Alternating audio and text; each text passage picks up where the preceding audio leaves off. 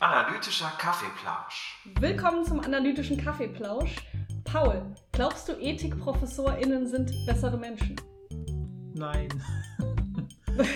wir haben ja, na gut, wir haben, dieses Gespräch haben wir eigentlich schon mal ganz kurz geführt, als wir diese Folge geplant haben. Und dann haben wir uns entschieden, nicht viel darüber zu sprechen. Aber da habe ich gesagt, und ich wiederhole es noch einmal, ich glaube, dass es wie bei Ärztinnen und Ärzten, die, was weiß ich, der rauchende Lungenfacharzt. Wer kennt nicht diese Anekdote Ja. und hat sie schon mal aus seinem Bekanntenkreis gehört?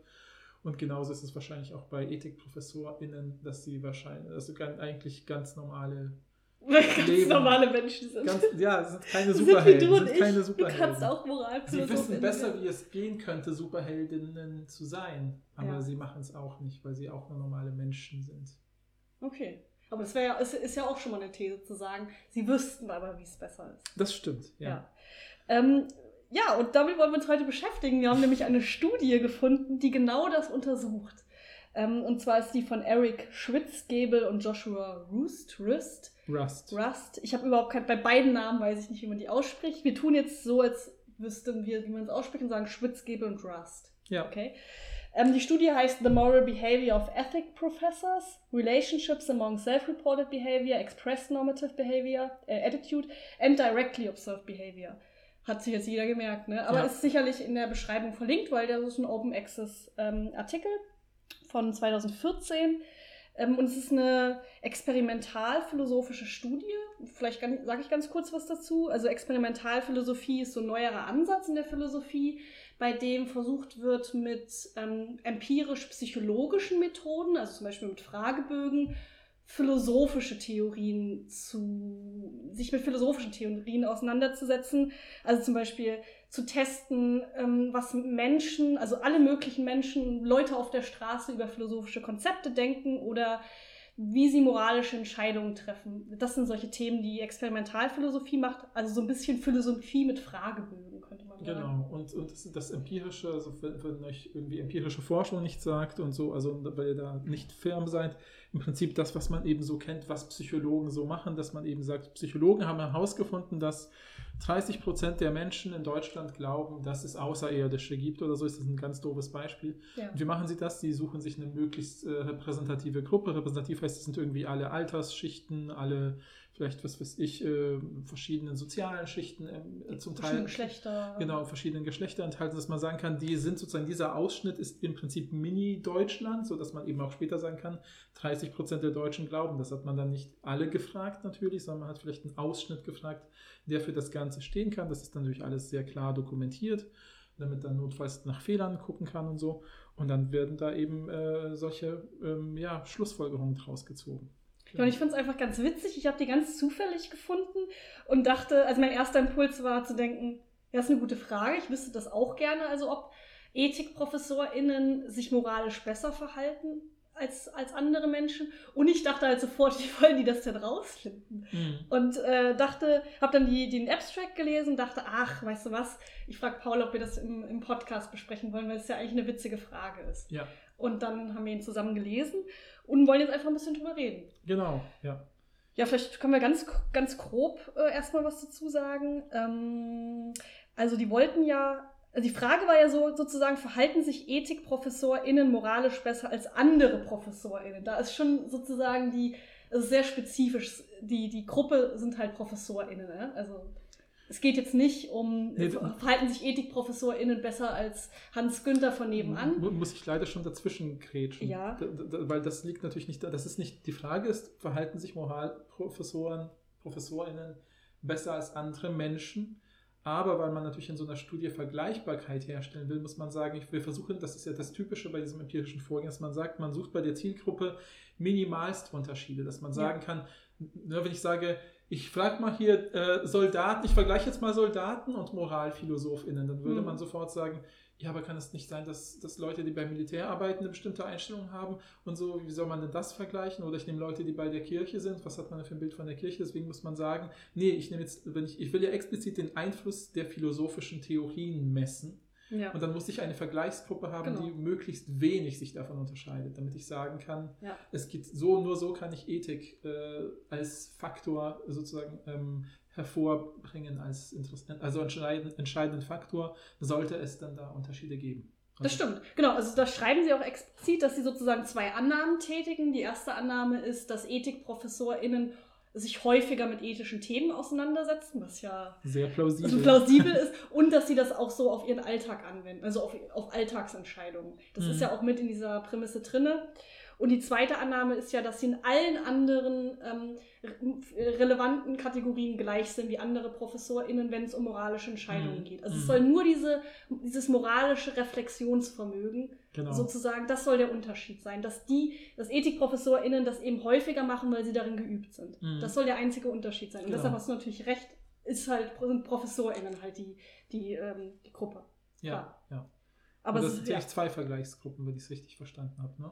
Genau, wir reden hier von EthikprofessorInnen, von PhilosophieprofessorInnen, die aber nicht EthikprofessorInnen genau, also, sind. Genau. Also zum Beispiel theoretische PhilosophInnen. Ja. Und dann äh, nicht philosophische ProfessorInnen. Genau. Das können alle möglichen Leute sein. Wissen genau, wir das heißt, nicht. wir haben drei Gruppen, die werden wir jetzt immer auch so nennen. Wir haben die EthikprofessorInnen, wir haben die nicht PhilosophInnen, äh, nicht ethischen PhilosophInnen ja. und wir haben die nicht philosophischen ProfessorInnen. Richtig, genau. genau. Ähm, und da haben wir eine eigentlich relativ große Gruppe von Leuten, eigentlich, fand ich. Ne? Mhm. Also wir haben 198 Ethik-Leute, 208 Philosophie-Nicht-Ethik-Leute und 167 Nicht-Philosophie-Leute. Genau. Äh, das habe ich jetzt nicht zusammengerechnet, aber äh, das sind ja ungefähr 200 pro Gruppe, also genau. 600, un, unter 600 Leuten, aber das ist eine große Gruppe. Genau, auf jeden Fall. Wahrscheinlich ja, repräsentativ, ne? Ja, doch, doch. Genau. Also im Prinzip, das weiß ich gar nicht, so Fun Facts aus meinem äh, Psychologiestudium man kann Repräsentativität, das wurde, hat mal Leute mal gemessen, man kann im Prinzip sagen, ab 50 Leuten kann man schon eine Gruppe als repräsentativ bezeichnen. Ja. Also wenn man, da muss man durch geschickt basteln, ja. dass diese 50 Leute. Und es kommt natürlich auch die Fragestellung an, ne? wie, Ganz genau, wie klein genau. die sind. Aber je nach Fragestellung, die spezifisch ist, musst du ja nicht alle Bereiche sind ja, ja da nicht entscheidend. Insofern kannst du genau. eigentlich ab minimal 50 Repräsentativität herstellen. Und, äh, und man sagt eben interessanterweise auch typischerweise so ab 200 kann man fast schon Repräsentativität eigentlich naiv ja. voraussetzen. Außer man hat sowas richtig Dummes gemacht wie, ja, ich habe jetzt mal alle am Sonntag vor einer Kirche gefragt, das ist bestimmt eine repräsentative Gruppe. Oder hier, ich habe 100 Leute auf der Straße gefragt, wie diese Sendung, die man... Ja, genau, ja ich habe 100 Leute auf der Straße ja. gefragt, aber ich war eben nur an einer Stadt, an einem Ort oder so zu einer bestimmten Zeit. Auf, auf dem Weihnachtsmarkt. Und ich habe natürlich auch gefragt, was fällt Ihnen zu Weihnachten ein? Ja, genau, genau. Sehr offenen Fragen. Ja, ja, ja.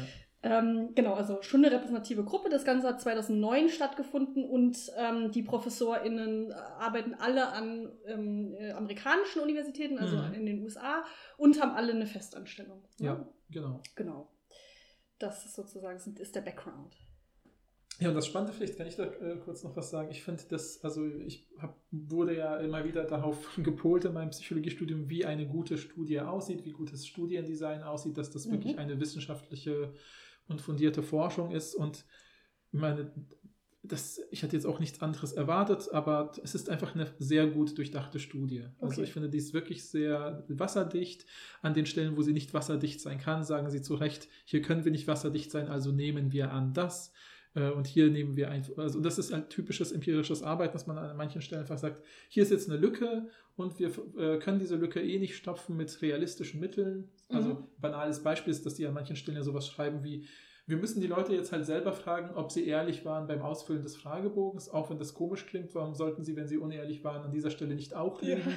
Naja, äh, das können wir niemals mit ja. empirischen Mitteln äh, herausfinden. Also rechnen wir jetzt einfach damit, dass das zuverlässig ist. Das müssen wir so machen. Was ich sehr witzig fand, ist, dass zwei von 110 Leuten gesagt haben, dass sie nicht ehrlich waren. Nee, zwei Prozent dachte ich. Ich glaube zwei total. Müssen wir nochmal nachgucken. Ja, ja. Wir, ja, kommen wir eh gleich zu. Aber ich, ist ja auch egal, aber es fand sehr witzig auf jeden Fall. Ja, ja, ja. aber das, das, müssen wir, oder also ähm, genau, vielleicht müssen wir da, das müssen wir noch genauer erklären, wie diese Frage, ob sie ehrlich waren, zustande kommt. Weil, ja, genau, man, wir sollten erst mal genau. darüber reden, wie die Studie aufgebaut war. Genau. Also sozusagen zum einen, äh, was waren die moralischen Themenfelder und dann, was war die mhm. Methode.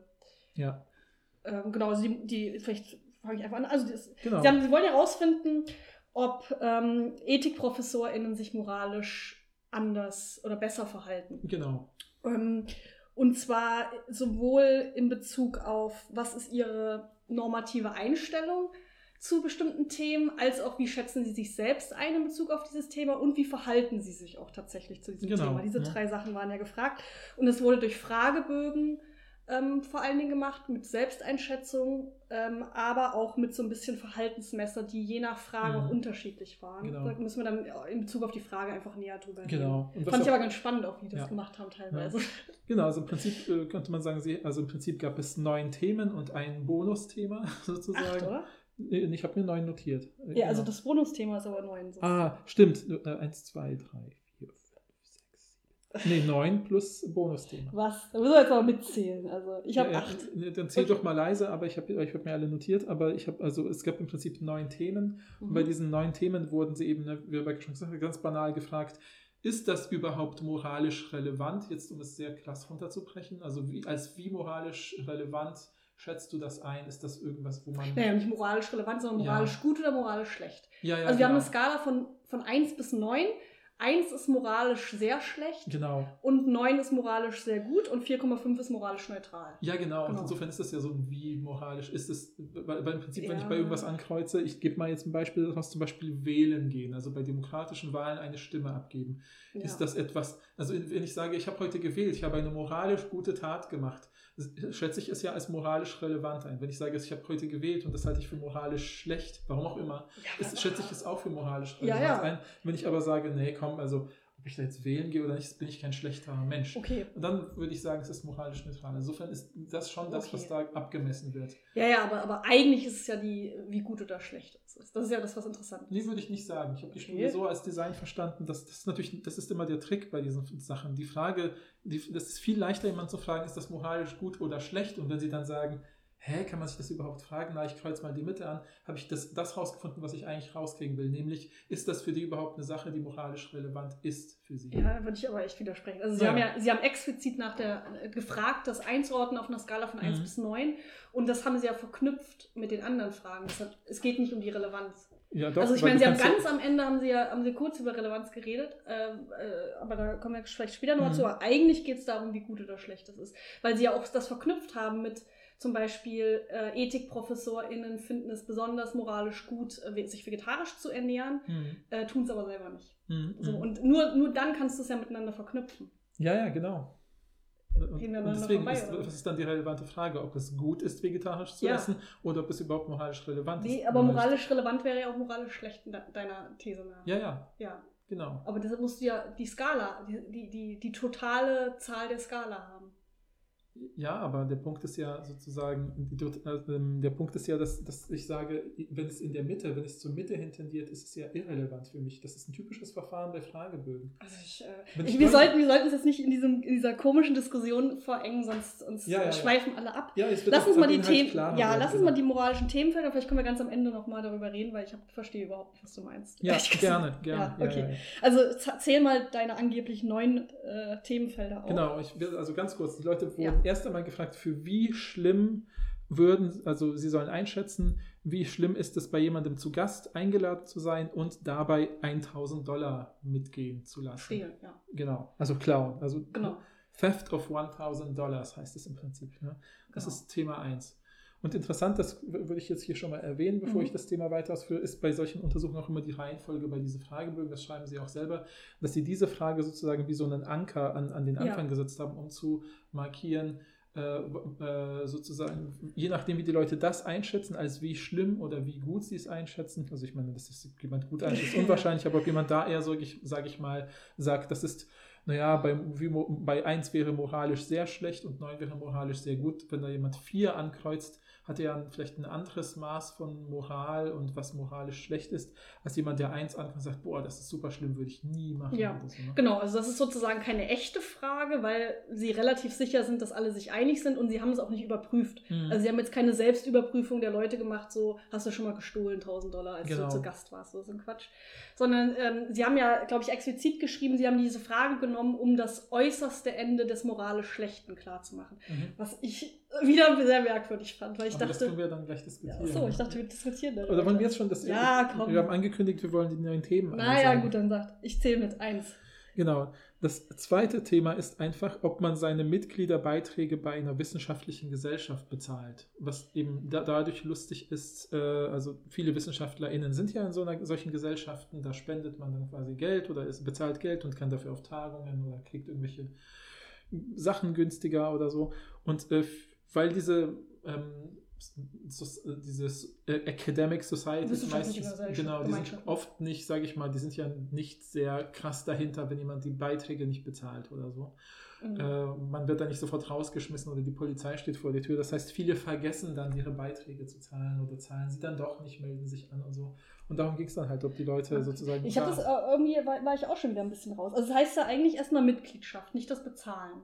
Mhm. Also der, der Marker ist ja Mitgliedschaft in einer akademischen mhm. Gesellschaft. Da war ich so, wieso soll das moralisch relevant sein, wenn ich jetzt mit deinem Wort vorher rede? Ach so, ja. Genau. Und dann nee, später sagen sie das ja mit, um wie bei Supporting, also unterstützen, mhm. indem man äh, Geld bezahlt. Aber es ist ja nicht, also so wie ich es verstanden habe, geht es nicht darum, ob man sein Geld pünktlich oder regelmäßig bezahlt, sondern ob man Mitglied ist. Ach so, ja, aber das, und, da, das, und da war ich so, hä, warum ja, soll das moral? Weil ich bin auch Mitglied in der, in der äh, Deutschen Gesellschaft für Philosophie. Es ist eine moralische Handlung. Ich finde nicht, nee, nee. ich bezahle mein Geld natürlich, aber ich mache das aus rein egoistischen Gründen, weil ich nämlich äh, in so ein Newsletter bekomme, wo alle Konferenzen draufstehen und ich weiß, dass ich mich da bewerben kann.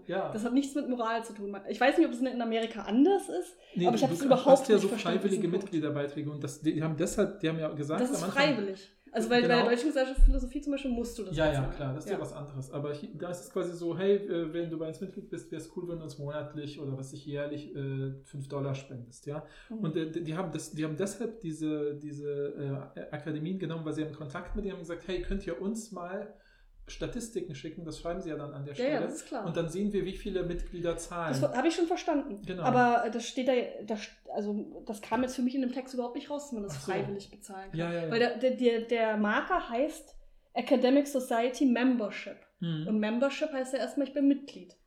Ja, ja. Das genau. hat ja nichts mit Geld erstmal zu mhm, tun. Mhm. Und dann ähm, schreiben sie, jetzt kann ich nochmal schnell gucken, nicht, dass ich hier irgendwas falsch erzähle. Äh, um, ask regularly pay, paying membership dues to support one's main academic disciplinary society. Aber da kam jetzt nicht für mich raus, ob man das eh machen muss. Weil ich bezahle ja auch jeden mhm. Monat äh, Geld oder jedes Jahr, glaube ich. Mhm, mhm. Aber ich muss das ja machen, sonst bin ich da nicht drin. Ja. Und ich weiß jetzt nicht, ob, ähm, ob das jetzt freiwillig ist bei diesen Societies, die sie sich angeguckt haben. Weil nur dann wäre es ja moralisch. Sonst verstehe ja. ich das überhaupt nicht. Ja, aber ich denke so, dass das muss so sein, sonst würde es ja okay. wirklich keinen Sinn Vielleicht machen. Wissen so habe ich es auch verstanden, ehrlich so, gesagt. Ich habe das überhaupt nicht so verstanden, ja. weil ich war richtig verwirrt darüber. Ja. Weil Gut, Punkt, dachte, wir okay, haben es geklärt. Sorry. Wir können jetzt nicht hier uns. Also es nur macht so, nur so macht Sinn und nur so vor dem Hintergrund verstehen wir es. Und ich glaube, über den Punkt werden wir auch nicht viel reden, ehrlich gesagt. Ja. Ähm, dann wählen gehen, haben wir schon gesagt, ja. das ist das dritte Beispiel. Ja. Ne? Müssen wir, glaube ich, nicht weiter konkretisieren. Genau. Dann äh, Kontakt mit der eigenen Mutter. Wie regelmäßig hat man Kontakt ja. mit der eigenen Mutter? Ist natürlich irgendwie interessant. Klammer auf, Sie haben auch die Ergänzung gemacht, sollte die eigene Mutter verstorben sein, soll man so ein bisschen von den letzten zwei Jahren äh, herrechnen. Ja, und ein bisschen abstrus. Ja, ist, ist halt Stereotyp. Genau. So. Ja, ja, klar. Stereotyp genau. moralisch, aber ja. Ja, ja, ja. Dann äh, vegetarisch sich ernähren, ja. das haben sie auch interessanterweise sehr stark spezifiziert auf Fleisch von Säugetieren essen. Aus verschiedenen Gründen haben sie das gemacht und das ist auch sehr geschickt, finde ich. Äh, können wir eventuell darauf eingehen, wenn es relevant wird. Dann, ob man für äh, Organspende eingetragen ist und für Blutspende. Mhm. Ah, das, das habe ich als zwei als Punkte. Ein, ah, ja, ja das sehe ich erst. Genau. Mhm. Mhm. Das haben die unter einem Punkt, aber es sind zwei verschiedene Punkte. Ja, es sind zwei verschiedene Punkte, finde ich, weil ich Organspende auch. ist ja, kannst du ja nicht live machen, sagen, äh, doch, es gibt diese Fälle, wo man ja. eine Niere spenden kann, also, aber es geht ja dieses, habe ich einen Organspendeausweis, ist was anderes, das kriege ich regelmäßig Blutspenden, das finde ich nochmal ein ja. anderer Eingriff. Und es ist da ja auch nochmal was anderes, weil in den USA offensichtlich das auf dem Führerschein steht. Ja. Kommt ja in dieser Studie raus. Ja, ja, ja. ja. Das heißt, ich denke mal, die werden aktiv gefragt. Ne? Nicht genau. wie in Deutschland, wo du aktiv selber äh, genau, sein genau. musst. Ja. ja. Und dann äh, ist das, das finde ich auch einen total guten Punkt, ja. nämlich äh, Mails beantworten von Studierenden. Wie viel, welchen ja. Anteil von Mails an, von Studierenden beantwortest du? Ja. Wo ich irgendwie dachte, so äh, 100 Prozent. Was, was Wie die auch alle 100 Prozent gesagt haben und dann haben sie sie so getestet. Das war ja, richtig gut. Und dann, äh, äh, und dann ähm, das letzte ist halt einfach Spenden im weitesten Sinne, also Spenden an äh, wohltätige Zwecke. Wohltätige, genau, für wohltätige Zwecke. Und dann kommt sozusagen die Bonusfrage und die ist nämlich hey, hast du bei dem Ausfüllen dieses Fragebogens irgendwo mal gelogen? Genau, ehrlich, ehrlich Beantwortung von Fragen. Genau, genau. Genau, das sind äh, dann sozusagen 8 plus 1. Ja, du hast recht, ich habe Blut- und Organspende ja, okay. habe ich mal Kann getrennt und dann denkst ja. Genau, also das sind sozusagen die moralischen Themenfelder. Findest du erstmal, dass das gute Marker sind, um moralische Haltung auszudrücken? Wir, wir erinnern uns daran, Mhm. die wurden gefragt, wie auf einer Skala von 1 bis 9, wie findest du das moralisch gut oder schlecht? Mhm. Also bei manchen haben sie halt gefragt, äh, zum Beispiel, wenn du keinen Kontakt mit deiner Mutter hast, wie schlecht ist das? Und bei manchen haben sie positiv gefragt, wenn du wählen gehst, wie gut ist das? Also Mhm. Ja. es war manchmal ma- moralisch gut, Mhm. manchmal moralisch schlecht, je nachdem, wie es formuliert war. Dann haben sie eine Selbsteinschätzung gemacht, zum Beispiel, wie häufig im Monat ruft man seine Mutter Mhm. an oder ihre. Und das dritte war, sie haben so, also ma- manchmal so einen Test gemacht, zum Beispiel Mhm. einfach, wann hast du das letzte Mal deine Mutter angerufen? Ja, Natürlich ja, ja, Muss, ist es auch eine Selbstauskunft, aber es ist halt so ein bisschen, ne, Ja. es ist nochmal ein größerer Punkt, da zu lügen vielleicht, als wenn man das jetzt monatlich einschätzt. Und das war so ein bisschen der Verhaltensmarker. Und bei manchen Sachen haben sie das auch real überprüft. Zum Beispiel beim Wählen haben sie halt Wahlregister durchgeguckt, ob die Leute registriert waren. Mhm. Das ist ja in den USA dann Ist bisschen erlaubt, ja, ja. Anders, genau. Genau. Oder zum Beispiel bei ähm, beim, ich meine, beim Organspendeausweis kannst du ja auch auf dem theoretischen, nee, haben sie ja nicht gemacht, die haben nee, nicht, Führerschein aber gefragt, können aber, die Leute ja im Prinzip, können sie ja selber abchecken. aber genau, bei der Mitgliedschaft in den wissenschaftlichen Gesellschaften haben sie auch die MitgliederInnenlisten durchgeguckt. Ja, ja, ja, ja. Genau. Äh, genau, und zwar in Bezug auf diese 8 plus ein Themenfeld. Und findest du, das ist eine gute Repräsentation vom moralischen Verhalten, würde ich dich gerne zuerst fragen. Also alltagsmoralisch. Ne? Wir reden natürlich jetzt nicht von, ähm, von krasseren Themen, aber das sind ja so Alltagsthemen, darum ging es ja auch. Ja, also das ist jetzt eigentlich aus meiner Sicht zwei verschiedene Fragen gestellt. Ja. ich versuche mal, ich, und ich werde jetzt auf drei verschiedene Weisen auf diese zwei Fragen antworten. Oh Also, nein, alle schalten schon ab. Genau, nee, ganz ehrlich. Also, nee, es ist ganz, ganz schnell. Also, es ist aus meiner Sicht intuitiv, ist es keine gute Abfrage von Alltagsintuitionen, was moralisch ist oder nicht. Mhm. Für, eine, für eine empirische Studie ist es eine verdammt gute Ja, Abfrage. das, da, genau, das muss man sich immer im Hinterkopf Genau, weil, und ich erkläre dann auch gerne, warum, falls ihr euch jetzt wundert, so was über mich, wenn, wenn ihr es euch selber auch gewundert habt, so, wie kann man damit jetzt moral, moralisch sein, überprüfen. Aber für eine empirische Studie ist das sehr, sehr gut durchdacht, tatsächlich, finde ich. Und äh, die dritte Variante ist, aber ich finde trotzdem, tr- so, obwohl es sehr gut durchdacht ist, hat es eben, das hängt mit deiner ersten Frage zusammen, für Alltagsmoralisches, es hat eine, finde ich, sehr starke Gewichtung, äh, die in so eine eigentlich schon philosophisch vorgebildete oder gebildete Richtung geht. Also allein durch solche Themen wie Organspende, äh, äh, wohltätige Spenden geben und ähm, äh, vegetarisch leben. Ich finde, das sind Sachen, wo man, äh, glaube ich, im Alltag ähm, gar nicht auf die Idee kommt, zuer äh, als erstes zu sagen, das ist eine moralische Frage. Ich weiß, es klingt total komisch, wenn man sagt, warum sollte es nicht moralisch sein, dass man organisch spendet oder vegetarisch lebt. Mhm. Ne? Aber ich glaube, für viele ist vegetarisch Leben so eine Art Lifestyle und äh, Or- organisch Spenden hat auch was mit theologischen, also mit eigenen Glaubensfragen, mit der Haltung zum Ja. eigenen Körper zu tun. Aber nur man, sagt negativ. nicht, man würde nicht sofort sagen, ja, das ist eine moralische Fragestellung. Wenn, man, wenn jemand kommt und sagt, pass auf, das hat doch auch was mit Moral zu tun, würde jeder Ja sagen. Auf jeden Mhm. Fall. Aber es wäre nicht sein erster Gedanke, Moral. Was sind so typische Fragen der Moral? Stehlen, klar. Vielleicht auch sich um die eigenen Eltern kümmern, deswegen dieses Mutteranrufen auch ein tolles Beispiel, wirklich.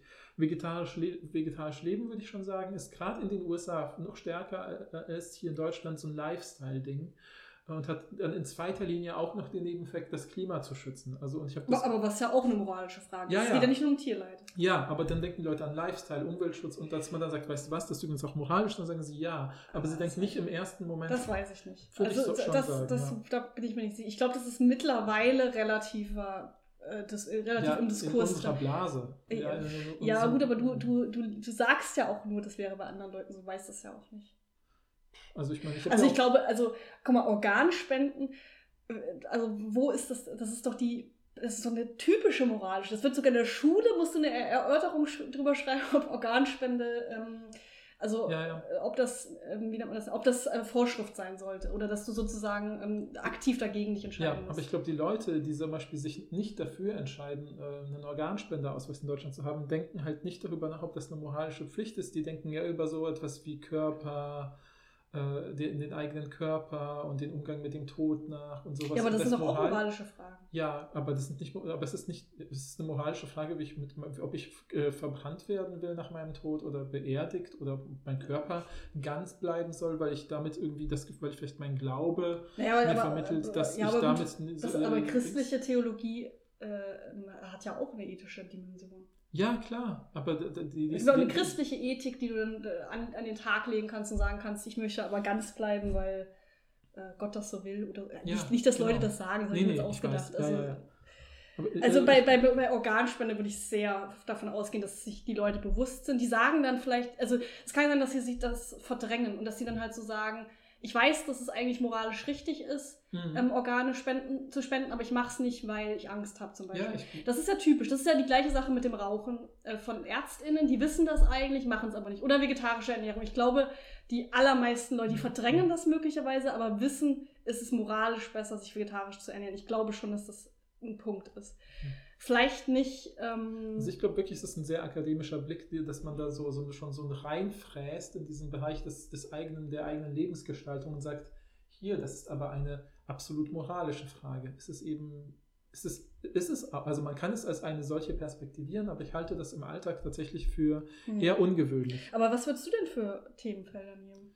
Ähm, Weil du, du machst ja, also so typische moralische Fragen, wenn du Leute fragst, was ist moralisch, dann sagen die ja stehlen, töten. ja. Oder vielleicht, wenn sie eher so angewandte Ethik sagen, sie vielleicht Abtreibung, Sterbehilfe und so. Ja, zum Beispiel, also, ja, natürlich Aber so das, wie willst du das denn überprüfen? Ja, aber was willst du denn da überprüfen? so. Die wollen ja überprüfen, ob sich EthikprofessorInnen moralisch besser verhalten Mhm. oder ob ihre Haltung und ihr Verhalten konsistent miteinander Ist doch eine gute Studie. sind. Das sind ja die das beiden Fragen. Ja, aber was willst du denn bei Todesstrafe? Willst du das denn testen? Äh, weißt du? Zum Beispiel. Ja, die Haltung zur Todesstrafe, man könnte ja quasi sagen, so für was sich gibt ja Parteien, die sich die Ja, republikanische aber das ist aber oder so. sehr weit weg. Ja, deswegen wäre es auch nicht für diese Studie geeignet. Und ich verstehe schon, warum sie solche Sachen wie Vegetarismus Ich finde auch und, sehr ähm, viele Punkte davon problematisch. Vor allen Mhm. Dingen mein größtes Problem ist immer, das sind so, voll viele Sachen sind so kontextabhängig. Und ich meine, die Mhm. schreiben ja auch in der Beschreibung, die, also als die Leute angefragt haben, haben sie auch geschrieben, man soll versuchen, so relativ allgemein darauf zu antworten und nicht so Mhm. Ausnahmen ähm, im Kopf zu haben. Mhm, mhm. Äh, Und sie haben ja auch immer so ein Kommentarfeld gehabt, wo man sowas schreiben kann, wenn ich das richtig verstanden habe. Aber Ja. bei voll vielen Sachen bin ich so, also diese Mitgliedschaft, wie gesagt, habe ich nicht verstanden. Offensichtlich Ja, ja. ist das ja so ein Ding, und dann hast du ja versucht zu erklären. Mhm.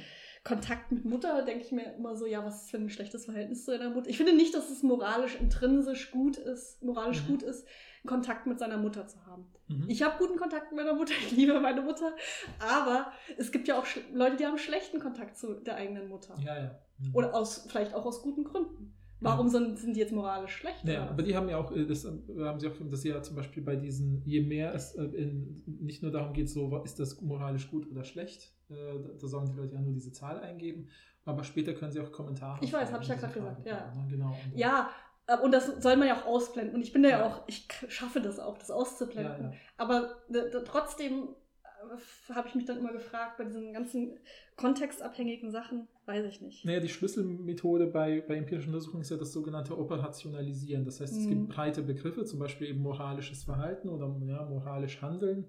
Und die müssen operationalisierbar gemacht werden. Operationalisierbar heißt ganz banal, es in Zahlen verwandeln. Ja, also wie kann ich das in einen Zahlenwert übersetzen? Und wie wird dieser Zahlenwert maximal plausibel? Und bei denen ist die Idee eben, okay, wir gehen über diese verschiedenen neuen Punkte an dieses Mhm. Thema dran und geben den Leuten dieses dreistufige Verfahren. Ist das für dich überhaupt eine moralisch relevante Fragestellung? Wie verhältst du dich da als Selbsteinschätzung? Ja. Und als drittes dann eben, äh, wenn sie dann irgendwelche Gegendaten haben, zum Beispiel zu schauen, haben die wirklich gewählt, wenn sie sagen, ihnen ist Wählen Ja. wichtig, etc. ja, ja, ich, ich glaube, ich habe halt irgendwie, also es fängt halt schon bei mir an mit diesem Stehlen. Ne? Mhm. Also wir, wir haben eine Skala von 1 bis 9 Ja. und von 1000 Dollar von Leuten stehen, bei denen du zu Gast bist, soll die extreme moralische Seite sein, Ja. damit die das testen können, Ja, ja. damit sie gucken können, wie, wie schlimm ist wenig Kontakt mit der Mutter haben in Bezug auf Stehlen Mhm. äh, von Leuten. Und ich hätte halt, äh, hätte mich man mich jetzt gefragt, wie auf einer Skala von 0 bis äh, von 1 bis 9, wie schlimm ich Stehlen finde, äh, moralisch, hätte ich halt wahrscheinlich gesagt eine 3 Mhm. weil ich einfach das Gefühl habe, naja, eins ist halt schon das Schlimmste, was du dir vorstellen kannst, Mhm. moralisch. Und das ist jetzt für mich nicht stehlen, das ist Mhm. halt ne, äh, Massenmord zum Beispiel. Ähm, jetzt eine 2 wäre aber auch, also zum Beispiel das Haus von jemandem abbrennen, finde ich jetzt schlimmer als jemanden. Ja, also wenn du Massenmord auf 1 setzt, dann frage ich mich, warum man 1000 Dollar stellen eine 3 hat. Da wird ja, Ja, eine 5 geben. ja. aber das ist ja genau mein Problem. Weißt du, dann fange ich schon mit 3 an, weil ich so denke, ich kann ja nicht 4 sagen, weil das ist ja, Ja. fast neutral. Ja, und jetzt Deshalb mal- muss ich 3 sagen. Und jetzt sag mal, was die Studie zu deiner Haltung sagt. Ja, die, ich habe mich ein bisschen erwischt gefühlt, weil im nächsten Satz stand sowas wie ähm, Ethikphilosophinnen, äh, ProfessorInnen neigen dazu, ähm, das weniger moralisch schlecht einzuschätzen als die anderen auf der Skala. Und die haben das halt damit erklärt, dass die so gewohnt sind, irgendwelche mörderischen Gedankenexperimente im Kopf zu haben, wenn es um Ethik geht. Und denken dann, okay, das Schlimmste ist auf jeden Fall irgendwie äh, der Trolley-Case mit äh, einer Million Menschen. Ja, das ja. ist das Schlimmste, was passieren Genau. kann. Ja. Und ich habe mich sehr erwischt gefühlt, weil ich dachte, ja, genau so war es bei mir auch, als ich das überlegt ja, aber es ist trotzdem für mich ein Problem, weil angenommen, ich mache das jetzt auch, ich finde 3 ist für mich plausibel. Äh, ne? Von, von 1 bis 9, Also ich hab- 4,5 ich sag- ist die Mitte. Ich, du kannst jetzt denken, was du willst, aber ich habe intuitiv 4 gedacht. ja, ich hätte auch 4 gedacht, aber 4 ist fast schon neutral. Das ist doch Es nicht ist neu- doch fast schon neutral. Aber du kannst doch nicht 1000 Dollar stehlen als moralisch neutral Also, einordnen. doch, pass auf, weil ich war bei Donald Trump zu Gast. Und da Nee, war dieser nee, goldene nein, Löffel. Da steht, dass man das nicht mit einzählen muss. Dass man was? Die, die haben noch geschrieben, man soll, man soll jetzt nicht so Ausnahmengeschichten machen. Deshalb sagt, darf ich ja auch nicht sagen, was ist, wenn ich einen schlechten Kontakt mit meiner Mutter habe. Oder was ist, wenn ich äh, wähle und es gibt Aber nur. was ist, wenn ich, bei, wenn ich äh, Gast bin im Hotel Hilton und äh, Wir nehme mir reden- da nein, Badelatschen mit und Nein, du 1000 bist Dollar bei den nettesten Menschen der Welt zu Hause und klaust denen 1000 Dollar. Das ist die Geschichte, okay? Du musst bei der Warum Geschichte haben die bleiben. nettesten Menschen der Welt 1000 Dollar zu Hause Wieso rumliegen? nicht? Ja, das sind, das sind, das sind irgendwelche creepy Leute, die äh, Wieso soll sagen, denn- wir müssen zu Hause denn für- Geld aufheben. Du, du denkst jetzt moralisch, äh, integere Leute haben kein Geld. Das ist, das ist eine komische. Nein, nein, ich denke, die haben halt nicht 1000 Dollar irgendwo Ja, weil die den versteckt. Banken nicht vertrauen. Ja, siehst du, und was stellst du dir für Leute vor, die Banken nicht vertrauen? Das Ja, sind aber- doch keine netten. Ja, aber guck mal, wie die, mit den ganzen Zinsen und so. Ja, ja. Musst du auch denken. Ich weiß, ich Warum wollte, ich wollte dich nur ein bisschen provozieren. also ich habe, hast du wirklich gedacht, es wäre eine 4? ja. Wirklich? Ja. Aber das ist ja fast schon moralisch neutral. ja, aber ich könnte mir so viel Schlimmeres Ja, ich ja vorstellen. auch. Ja. Und deshalb habe ich 3 gewählt. So. Ja. Aber in Bezug auf äh, Geld stehlen versus ähm, nicht auf studentische E-Mails antworten ist halt, weißt du, also nicht auf studentische E-Mails antworten ist, finde ich, schon sch schlecht moral. Mhm. Ja. Es kommt mir fast komisch vor, das moralisch schlecht. Aber es ist schon irgendwie moralisch schlecht. Eher moralisch schlecht als neutral. ja, aber das ist, ja, ja. Ich, Also weiß, es ist halt, ja, ja. Es, sind, es geht eher um so Werte wie Höflichkeit und Respekt, Ja, aber das sind ja, auch moralische Werte, Genau, kann man sagen. Ähm, so, jetzt, jetzt würde ich, weißt du, und dann habe ich so ein komisches Gefühl, wenn das, wenn, wenn Stehlen die drei ist und nicht auf studentische E-Mails antworten, nicht vier, das ist so nah beieinander, obwohl Ja, es ja, so ja. weit auseinander ist. Und da habe ich so gedacht, ich kann es einfach nicht mit dieser Skala. ich weiß nicht, wie die Skala funktioniert. Ja. Wie, wie groß sind die Sprünge von. Und deshalb, Mhm. weißt du, deshalb bräuchte ich, glaube ich, also wenn, deshalb müsste ich, also ich bräuchte sowas wie, jemand sagt mir in der Studie, stell dir vor, 0 äh, oder 1 ist ähm, jemanden Geld stehlen. Mhm. Nimm das einfach mal an, Ja. Rebecca. Das Ja, ist, ja, nehmen wir ja. an, das wäre das äußerste Ende der moralischen Skala Ja. und alle anderen Sachen sind im Minusbereich. Über Ja, die ja, kümmern ja. wir uns aber ja, nicht. Ja. Dann könnte ich darüber reden. Aber wenn ich das selber einordnen muss, dann Mhm. ich, komme ich total in Probleme mit diesen Einordnen-Sachen. ja, ja. Weißt du? Aber ich kann dir wieder nur aus meinem Psychologiestudium sagen, hätten die Leute den zum, hätten die Leute zum Beispiel gesetzt, dann hätten, hätten sie die Studienergebnisse noch ich krasser weiß. verengt. Dann wären die, wären die. Ergebnisse noch undiffer, also noch Ich glaube, sagen, ja. enger und gleicher, sodass man gar nichts daraus Ich mehr glaube auch, rausholen du kann. hast recht. Und stell dir vor, du, du bist jetzt, äh, stell dir vor, du kriegst diesen Fragebogen und jemand sagt dir, und hier, äh, 1000 Dollar klauen zumindest die moralisch schlechteste Tat auf dieser Skala, dann bist du schon so in deinem Theoriemodus, dann so, was, das soll das moralisch schlechteste sein, was ist damit, was ist damit? Und Ja, stimmt. Und theoretisch musst du ja auch die Chance haben, zum. Beispiel zu sagen, Fleisch essen ist schlimmer als Geld stehlen. Das könnte man ja theoretisch vertreten. Ja, genau, und die hast du ja dann ja nicht. Die in hab ich dann nicht, das stimmt. Fragebogen. Und das ist ja eben Ja. das Blöde. Ich, ich sage ja nur, dass ich das irgendwie, ich habe das irgendwie schwierig gefunden. Ja, aber ich habe deswegen meinte ich auch diese doppelte Antwort mit eigentliches, also ich sehe an der Studie viele Probleme, aber als empirische Studie und in der, wenn man einmal sozusagen den Modus des empirischen und äh, äh,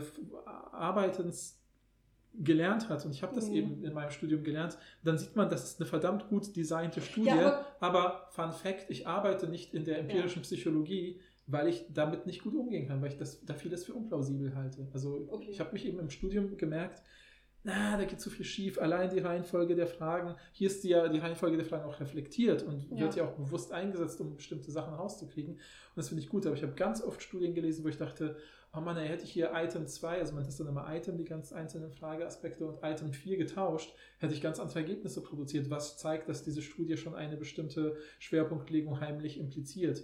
Und Mhm. das ist dann total schlecht. Und das können dann natürlich auch andere ForscherInnen kritisieren und sagen, hier war ein Fehler drin. Aber das ist dann so diese Forschung, wo ich denke so, ey, nee, wäre im Team jemand Kluges gewesen, der irgendwie weiß, wie Kommunikation funktioniert, hätte man sich diese sechs Studien, die ganz toll zu einem Ergebnis führen, auch sparen können, weil die erste Studie schon mhm. direkt das reflektiert hat. Und das war für mich unendlich frustrierend. Ja, verstehe. Aber also das Gefühl habe ich zum Beispiel nicht. Ich glaube mhm. nicht, dass sie voreingenommen waren. Ja. Die haben ja auch ein paar Mal geschrieben, dass sie zum Beispiel auf Konferenzen mit anderen geredet haben und ja. haben die so gefragt, also mit PhilosophInnen, glaubt ihr, es gibt einen Unterschied? Und viele haben ja auch gesagt, ja, Sie glauben das und sie glauben auch, es gibt zum Beispiel einen Unterschied, je nachdem, welche Ethiktheorie du angehörst. Ja. Ob du zum Beispiel Utilitaristin bist oder Deontologin. Ja, ne, also natürlich auch unseren HörerInnen erklären, ja, was das heißt, wenn du solche Begriffe äh, Es ist ja im Grunde ein bisschen irrelevant, aber Utilitarismus oder Konsequenzialismus wäre, wären so die Leute, die eher auf die, das Ergebnis äh, einer moralischen Entscheidung gucken und nicht so sehr auf die Intention zum Beispiel, sondern sie gucken, was ist das beste Ergebnis, was rauskommen kann, mhm. das ist die moralisch beste Entscheidung. Also mhm. was heißt natürlich dann, was heißt das beste Ergebnis und so, und da kann man dann Untertheorien äh, ja, ja, finden und so. Aber es geht sozusagen um das Ergebnis. Genau. Und bei der Deontologie geht es eher ähm, um die Regel. Also ja. ne, man kennt ja wahrscheinlich Kant äh, mit seinem kategorischen Imperativ, dass es sozusagen um da, darum geht, dass die Regel richtig angewandt wird und dass die Regel moralisch richtig ist. Ja.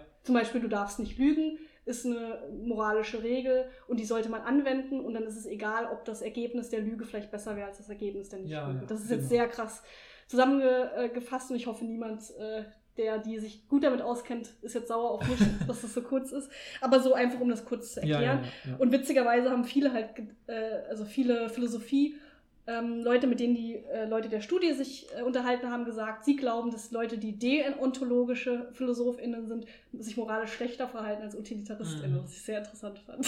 Ja, spannend fand ich eben auch, dass was sie... Aber das ist nicht rausgekommen in dieser Studie. Die ja, haben ja. überhaupt keinen Einfluss gefunden. Genau. In Bezug auf die Theorien, Ethiktheorien. Ja, ja, ja, ja. Aber, aber interessant, dass es diese Vorkonzeption gibt, sozusagen. Ja, fand ich auch interessant. Spannend fand ich eben auch, dass sie gesagt haben, das fand ich auch irgendwie witzig, das ist ein bisschen so typisch amerikanisch, wie ich das auch aus anderen Studien kenne, dass sie gesagt haben, ja, wir haben einfach andere PhilosophInnen befragt, äh, so schätz doch mal deine KollegInnen ja. ein aus deinem Institut. Und dann denke ich so, boah, an, an Uni-Instituten ist so viel Drama und äh, zwischen den Leuten, dass ich das Gefühl habe, so wenn ich, wenn, wenn, äh, wenn ich Menschen immer irgendwie unsere Uni vor und wenn man da, also ich habe das Gefühl, manchmal habe ich, ich habe, wenn ich, als ich Hilfs, als ich als Student für verschiedene ProfessorInnen gearbeitet habe als Hilfskraft und manchmal dem einen was über einen anderen gesagt habe, so ja, der hat ja auch das und das gemacht, dann sagen die, ach, das wusste ich gar nicht, ja, interessant. Und denkst du, was, die arbeiten hier seit zehn Jahren mindestens zusammen und wissen sowas nicht. Also ja. die kennen sich oft gar nicht gut, ja. weil sie einfach so viel zu tun haben, dass sie sich gar nicht in dem Kontext sehen.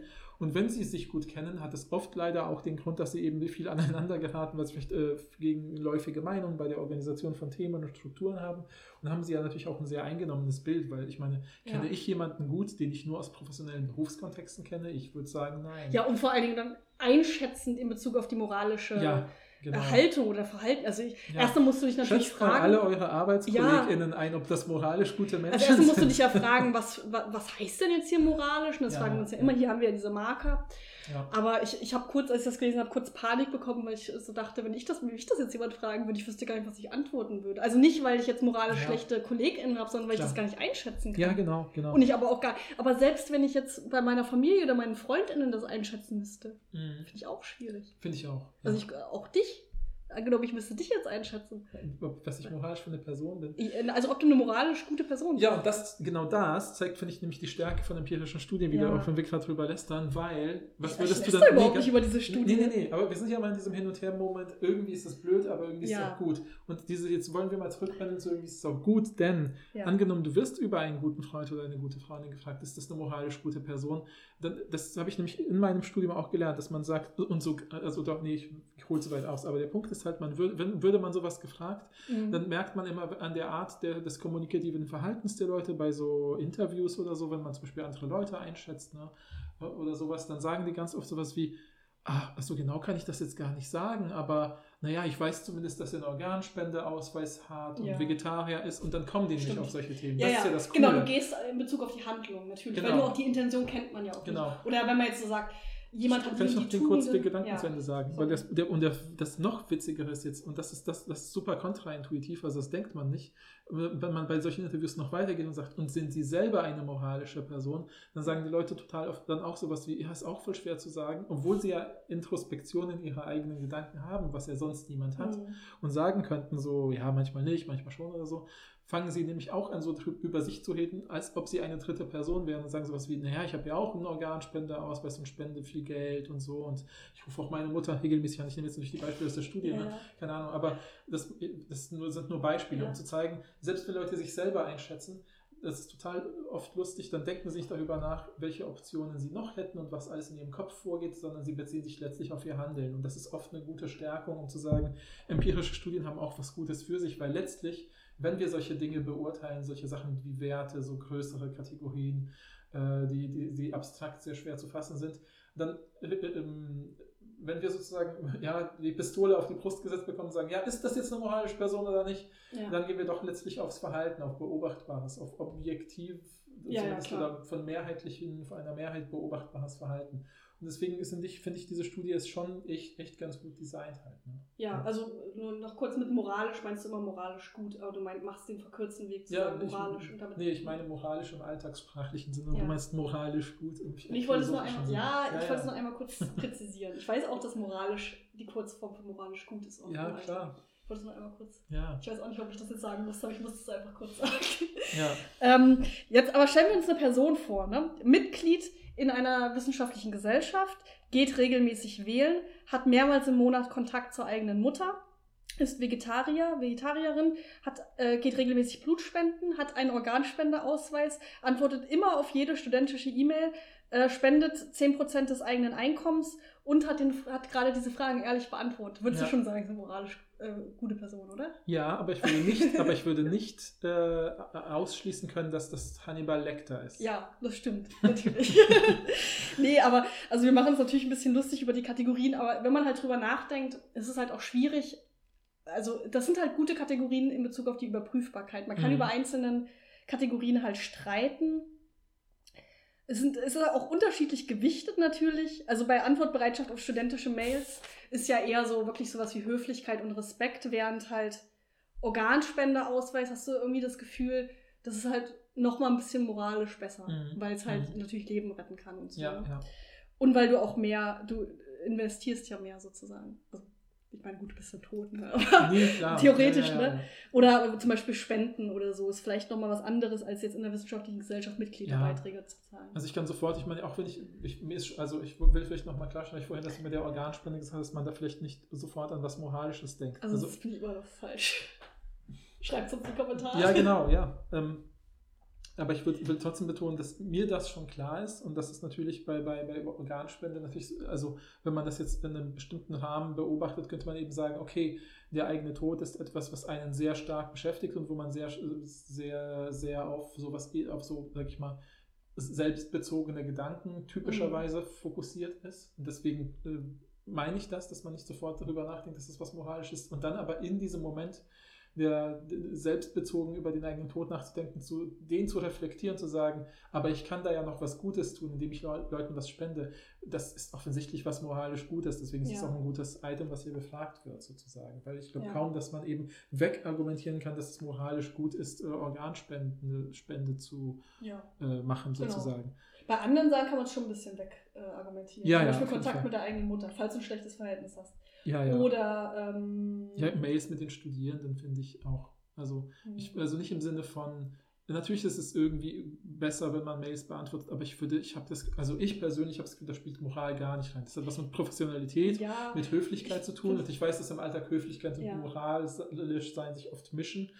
Aber ich finde, wenn man eben Sachen hat wie Organspende und äh, vegetarisch leben und damit Tierleben schon schützen äh, und Klima im weitesten Sinne auch noch und so, ähm, das, da ist Mails an Studierende beantworten. ja, aber die haben, ist dafür haben mich- sie auch die Skala. Genau, Ne? ich weiß, klar. Ja. Aber dies, da finde ich nämlich, das ist ja, das ist nämlich jetzt kommt wieder mein Problem, jetzt pendel ich wieder zurück. Wenn ich eine Skala so breit mache, und diese Skala geht ja immerhin bei denen von 0, bi- von 1 bis 9, Ja, äh, wenn ich eine Skala so breit machen muss, kann es nämlich sein, dass es äh, unscharfe Ränder gibt und an diesen unscharfen Rändern sozusagen die Sachen rauskippen. Und für mich würde ganz ehrlich Mails an Studierende rauskippen. Ich würde eigentlich da 0 hinschreiben oder irgendwie sowas oder du kannst ja moralisch neutral, dafür ist moralisch neutral da. Du kannst ja, ja, ja, 4,5 ich weiß, sagen. nee, aber ich würde ja gerne signalisieren wollen, das ist keine moralische Kategorie. Ja, aber guck mal, es ist schon, also ist, hö- du hast ja gerade gesagt höflich und ich finde, es hat auch was mit Respekt zu tun, Studierenden zurückzuschreiben. Ja, Und Respekt und, Mora äh, und Höflichkeit sind doch moralische Werte, oder nicht? Aber ist, ist, ist, ich finde, Höflichkeit ist genauso moralisch geboten wie Kontakt zu der Mutter. Weißt du, was ich meine? Ja, aber das ist, ist ja auch ein Punkt von. Ja, ja, ich weiß. Aber da, da kann ja, aber dann, da, da, sagen halt viele Leute, ich meine, ähm, familiäre Beziehungen sind wichtiger als äh, professionelle oder ja, ja, ja, äh, die hatte ich neun Monate lang im Bauch getragen und so ein Kram. Ja, ja, ja. ja. genau. Ja, habe ich mir das, wo ich das oder was? ja, nee, keine Ahnung. Das ausgesucht. Ich finde, halt, also Nein, das ehrlich, sind offensichtlich, die sind anders gewichtet, aber dafür Ja, ist ja ja. die Skala da. Natürlich ist die Skala wieder problematisch, habe ich ja auch gesagt. Wenn, äh, wenn du sagst, wie, was ist denn eigentlich die, was haben die Leute als bestes, als moralisch beste Sache? Das habe ich tatsächlich jetzt nicht im Kopf. Ich habe das so alles äh, aufgeschrieben. mhm. Also, wir gucken mal kurz. Ich muss mal ein bisschen hier mit meinen Notizen Ja, du, du kannst gucken, dann erzähle ich noch kurz ist natürlich was Lustiges. Ich muss aber nicht- zwischendurch immer ein bisschen was sagen. So, also, guck ja. mal. Mitgliedschaft auf der Skala haben die, wenn ich das richtig sehe, zwischen 6 und 7. Mhm. Finde ich sehr hoch. Ja, eben. Sehr hoch. Ja, ja, ja. Aber das ist, Wählen ist 7 bis 8. Mhm. Aber auch da, also da habe ich ja auch so ein bisschen gefragt. Ich finde Wählen schon wichtig. Also im Verhältnis zu der Mitgliedschaft in der Akademie Ja, das ist das wichtiger, Auf jeden aber, Fall. aber das, ist, das ist eben das Typische bei diesen Reihenfolgen. Aber findest du jetzt Wählen per se eine, ein moralischer Akt? Also es geht ja nicht darum, eine demokratisch gute Partei zu wählen. Du kannst ja zum Beispiel auch eine undemokratische Partei Mhm, wählen, theoretisch. ja, ja, In genau. manchen Ländern, ne? Oder ich meine, wenn du jetzt so einen bestimmten Präsidenten vielleicht gewählt hast in Ja, ja, Amerika, würdest du, sagst dann, ja, ich habe eine moralisch gute Tat getan, ich habe gewählt. Also ich muss Gibt- sagen, ich finde, ich, ich bin tatsächlich finde, Demokratie ist ein sehr kluges System und deswegen würde ich sagen, lieber wählen als nicht wählen. Ja. Und ich weiß, ich äh, und, das, und, und, zwar so als Prinzip, und da bin ich quasi Deontologe. Also ich würde sagen, das Prinzip ist mir hier wichtiger als die Handlung selbst. Und zwar nur an dieser Stelle, nicht, nicht im ganzen Leben oder auf alles bezogen. Und da würde ich quasi sagen, natürlich würde ich mir wünschen, dass die Leute anders wählen oder ich würde mir auch insgeheim wünschen, dass sie gar nicht wählen. Ja. Aber diesen insgeheimen Wunsch habe ich eben, der ist, zwie, das ist der, der ist zwiespältig. ich fühle mich auch schlecht, wenn ich das Genau, über ganz genau, Leute. genau. Ja, ich, ich weiß, Genau, du und meinst. deswegen würde ich eben prinzipiell Ja. sagen, wählen ist eigentlich Aber, gut. aber doch nicht auf einer Skala zwischen 7 und 8. Guck mal, 4,5 ist neutral, da würde ich 5 sagen oder sowas. Ja, aber da- das Problem ist, wenn du bei, bei dieser Dings, bei Wählen kommt ja nach der Mitgliedschaft bei dieser Sache. Ja, du musst schon 1000 Dollar klauen, dann sagst du da 1 bis 3.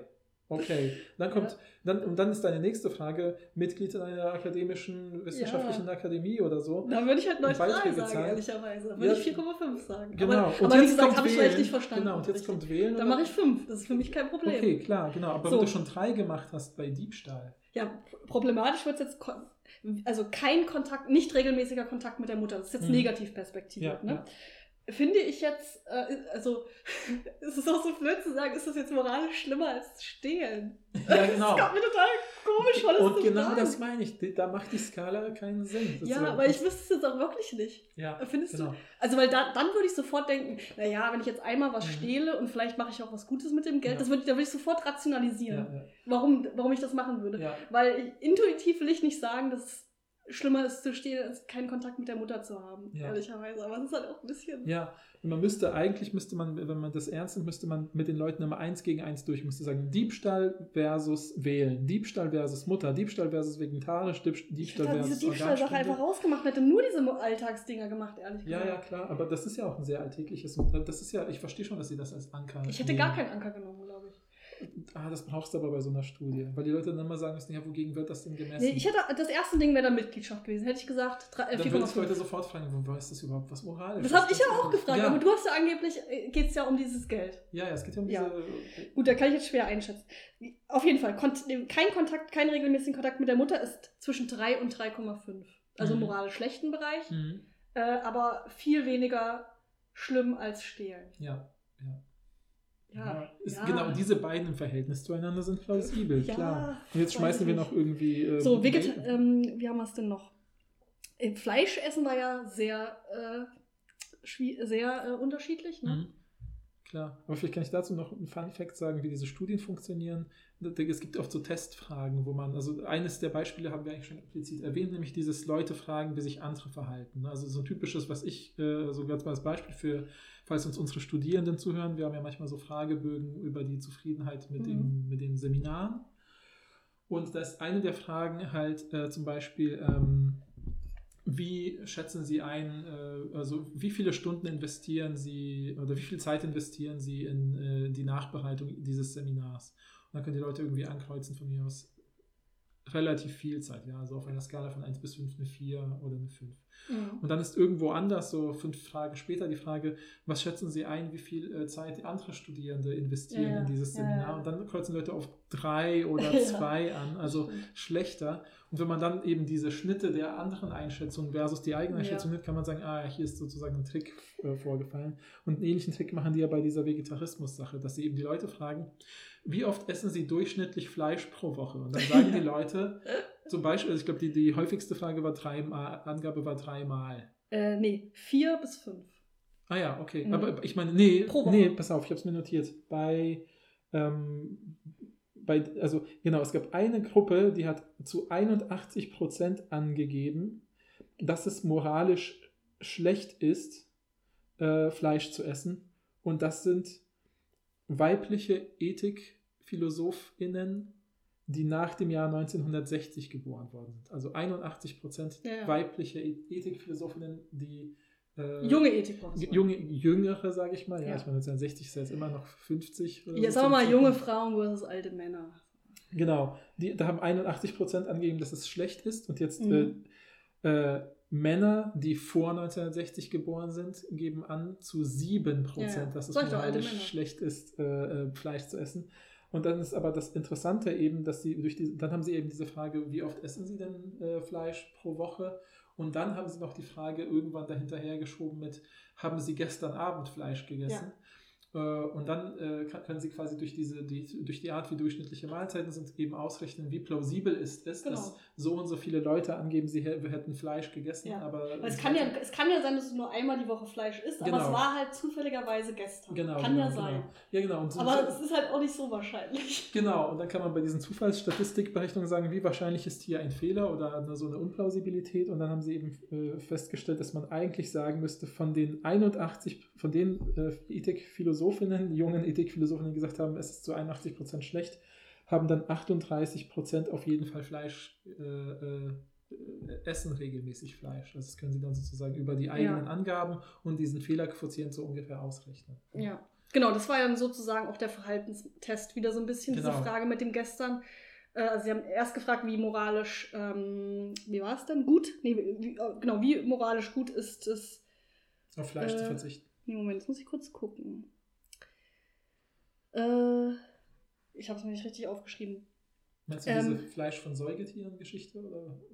Wie, wie schätzen die de- den Verzehr von, von Fleisch? Genau, es ist, es ist die Frage nach dem Fleischverzehr und nicht nach vegetarischer Ernährung. Ja, ja, das ist ja, sozusagen genau, genau. in die Richtung. Ja.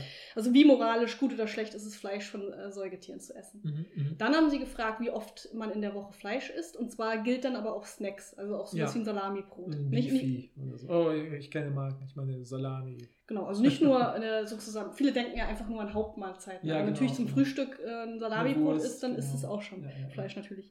Und dann haben sie als drittes gefragt, was war die letzte Mahlzeit? War die letzte Mahlzeit Fleisch? Um das Mhm. zu überprüfen, ob das. Sinn macht, wie du gerade gesagt hast. Und da ging halt viel auseinander. Also erstmal ging es auseinander, dass ähm, ich glaube, das ist das, was am krassesten auseinanderging innerhalb der verschiedenen ProfessorInnen.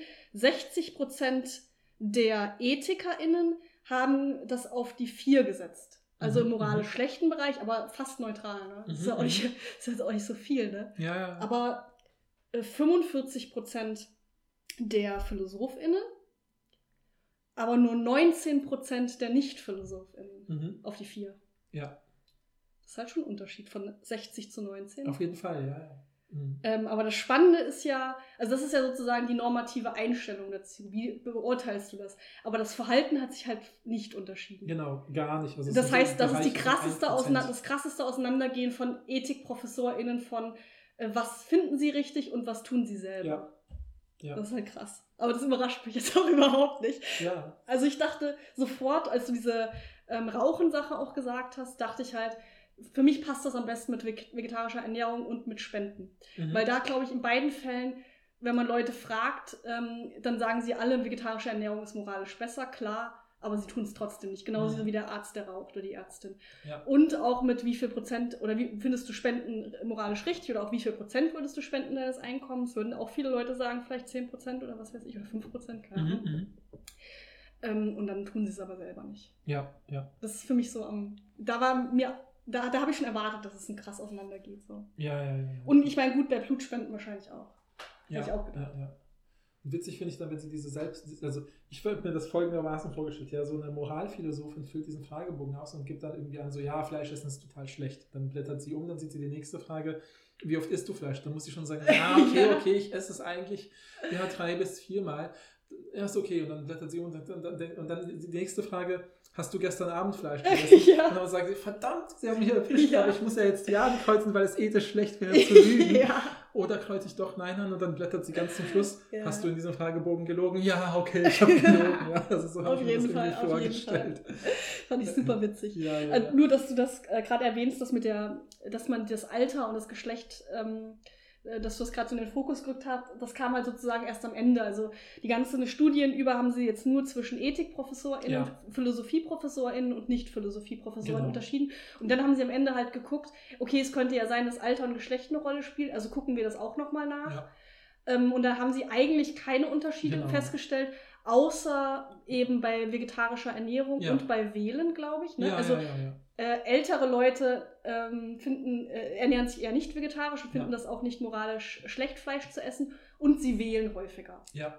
Und dann haben sie nochmal nach Geschlecht geguckt und da war der einzige Unterschied bei vegetarischer Ernährung in der Genau. Haltung, dass Frauen äh, häufiger vegetarische Ernährung für moralisch besser halten, Mhm. aber es gibt halt im Verhalten keinen Unterschied. Ja. Deshalb hast, hat Paul das gerade so ein bisschen, oder hast Ja, du ja, gerade so ein ja. bisschen rausgearbeitet, aber an sich ging es nur in diesem einen Mhm. Absatz darum. Mhm. Es war halt so witzig, das gegenüberzustellen. 82 Prozent der jungen Frauen finden äh, Ernährung, äh, vegetarische Ernährung gut, versus 7 Prozent der Das war sozusagen der extremste Unterschied, den Sie in dieser ganzen Studie Ja. herausgefunden haben zwischen den Gruppen. Denn eigentlich ist das Kernergebnis, das wollen wir eben nochmal festhalten und unterstreichen. Es gibt leider, oder zum Glück, wie ihr auch immer ihr das seht, keinen wesentlichen Unterschied zwischen Moralphilosophinnen und normalen Menschen. Ja. Und zumindest in dieser Studie. Weder im ja sagen- Verhalten noch in der Konsistenz. Genau. Das Einzige, was man rausgefunden hat, ist, dass EthikprofessorInnen manchmal eine krassere Haltung haben manchen Themen gegenüber. Und zwar zum einen bei vegetarischer Ernährung und zum anderen bei Spenden. Aber da geht halt, äh, geht die Konsistenz mit dem Verhalten halt krass auseinander. Mhm.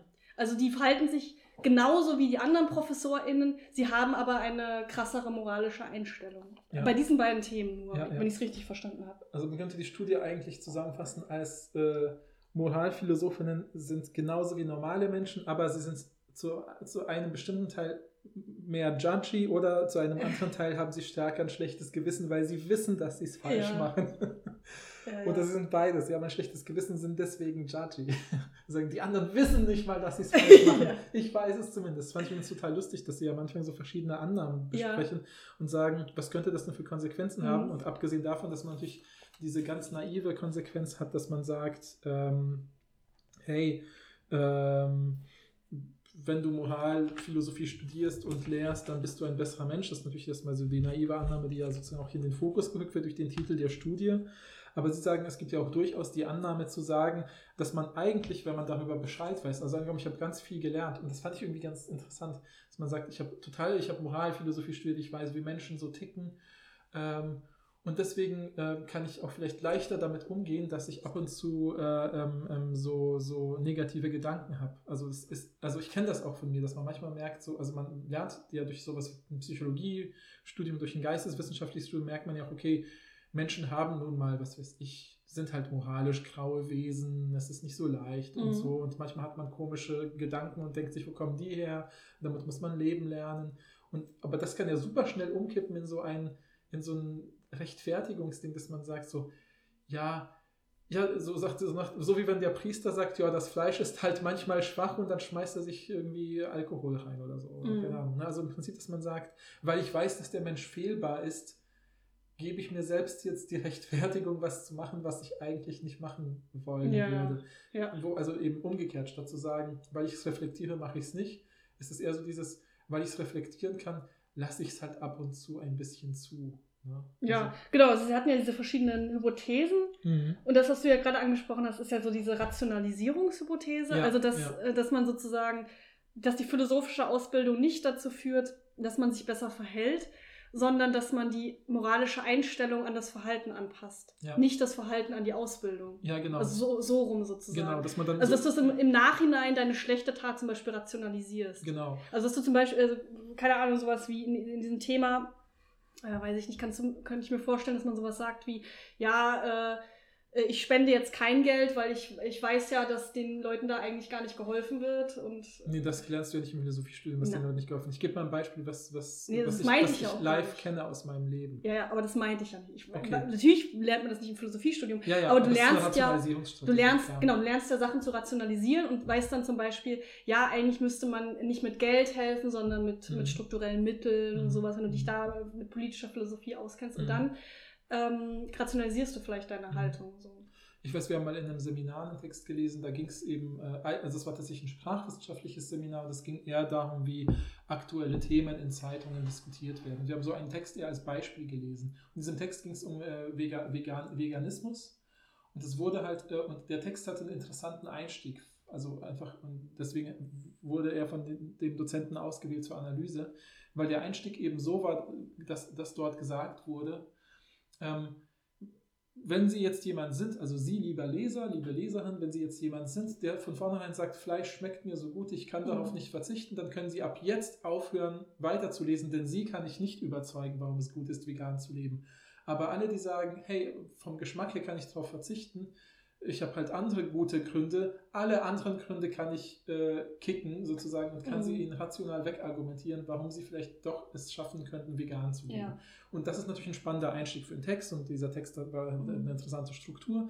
Aber ich fand es witzig, dass dann ganz viele Leute diesen Text, äh, die ich dann auch in diesem Umlockerungsfeld kannte, dann so geswitcht haben als Begründung zu sagen, so, ja cool, jetzt kann ich nämlich immer sagen, so, ja, weil also diese kluge Frau, die da pro Veganismus ist, hat mir jetzt quasi das Recht gegeben und dann konnten sie es nämlich rationalisieren und konnten sagen, ja, also mir schmeckt halt Fleisch gut, da kann ich nichts machen. Und deswegen brauche ich ja gar nicht mehr die restlichen Gründe hören, warum es gut wäre, vegan oder vegetarisch zu leben. Weißt du, was ich meine? Sie haben es dann Mhm. umgedreht, rationalisiert. Ja. Aber das, auch das lernt man ja nicht Moral. Das, das Ja, doch, kein- ich finde, das sagen sie ja sogar in der Studie, weil sie sagen, dass es diese typische Rationalisierungsstrategie ist, zu sagen, ich folge einer Intuition. Nee, nee, aber das ist nicht die Rationalisierung. Ich's Also, sie haben ja verschiedene. Ach, stimmt. die haben ja verschiedene recht. Thesen. Ja, ja, ich habe es falsch ähm, notiert. Ja, ja, ja. Und das ist eher die, die Epiphänomen-These, wenn ich es richtig Ja, verstehe. ja, ja, ja, ja, genau. genau. Also da, die äh, Epiphänomen ist ja so eine Begleiterscheinung und das, die sagen sozusagen, die philosophische Ausbildung ändert nichts. ja, ja, ja, Und da genau, gibt es halt genau. verschiedene Strategien und eine Strategie ist zum Beispiel einfach, du weißt, dass es ähm, richtig wäre, vegetarisch dich zu ernähren oder vegan, aber du machst es halt nicht aus verschiedenen Gründen. Ja, ja, ja. Aber deine Ausweichstrategie ist zum Beispiel einfach einen Witz darüber zu machen, über Ja, dein ja, eigenes ja, ja. Verhalten. Also, dass Ja, du es ja. eigentlich weißt, ähm, aber du machst äh, aber es nicht tust und du findest, machst dann zum Beispiel einfach einen Witz daraus Ja. und versuchst dadurch abzulenken. Das wäre so eine, aber das hat nichts mit, wie sie schreiben, das hat nichts mit Rationalisierung zu tun. Stimmt, ja, okay, du hast Ähm, recht. Ja, ja, ja, sorry, genau. ich habe das irgendwie alles in eine Ja, wir haben einfach, wir haben einfach beide, Ja, ja. Äh, beide schlechte Beispiele. Mhm. Ähm, weil wir halt versuchen, also sie haben ja auch selber ein Beispiel, irgendwas mit einem Buch stehlen, wenn ich mich recht erinnere, mit der Rationalisierung. Aber ich dachte, es wäre halt witzig, eins zu nehmen von den Sachen, die die da haben. Ach so, Ähm, meinst du, dass sie festgestellt haben, dass die am längsten äh, ausgeliehenen und nie Nee, zurückgegebenen nee, nee, Bücher sind die Ethikbücher in der Nein, Bibliothek? nein, nein. Das ist auch Das witzig. ist auch so ein komischer ja, Fun ja, ja. Ähm, Nee, aber ich glaube, man versteht es ja trotzdem. Also man rationalisiert es. ja, also weg. was ich mir vorstellen könnte, wäre zum Beispiel sowas wie Lügen. Also, dass man sagt, also normalerweise sind Lügen schlecht. Es gibt Mhm. natürlich Notlügen und so. Und es gibt Ja, auf jeden ja, Fall. Situationen, in denen es ist Lügen das moralisch Richtige, meiner Ansicht nach. Aber Ja. wir reden jetzt mal nicht über diese Fälle, Mhm. äh, sondern ähm, eine Person lügt und weiß aber, dass es schlecht ist äh, und versucht sich das aber selbst zu rationalisieren, indem sie sagt, Lügen Mhm. äh, ist aber äh, keine moralisch schlechte Handlung, weil Mhm. das keine allgemeine Regel ist, weil es Ausnahmen gibt, weil es Notlügen gibt, weil es Situationen gibt. Wenn der Axtmörder auf mich zurennt, darf ich den natürlich anlügen. Und genau deshalb darf ich in dieser Situation Polizei, was? genau in dieser Situation. und deshalb darf ich genau in dieser Situation, die überhaupt nichts damit zu tun hat, lügen. Weißt du, Ja, so ja, kann ja, ich es mir vorstellen. Weißt du, dass du das, deine eigene Lüge Ich rationalisierst. das voll wie der Axtmörder so auf diesen Polizeicheck reinfällt und dann schaffst du es ihm zu entflüchten und der ruft dir hinterher, lüg doch hin! ja.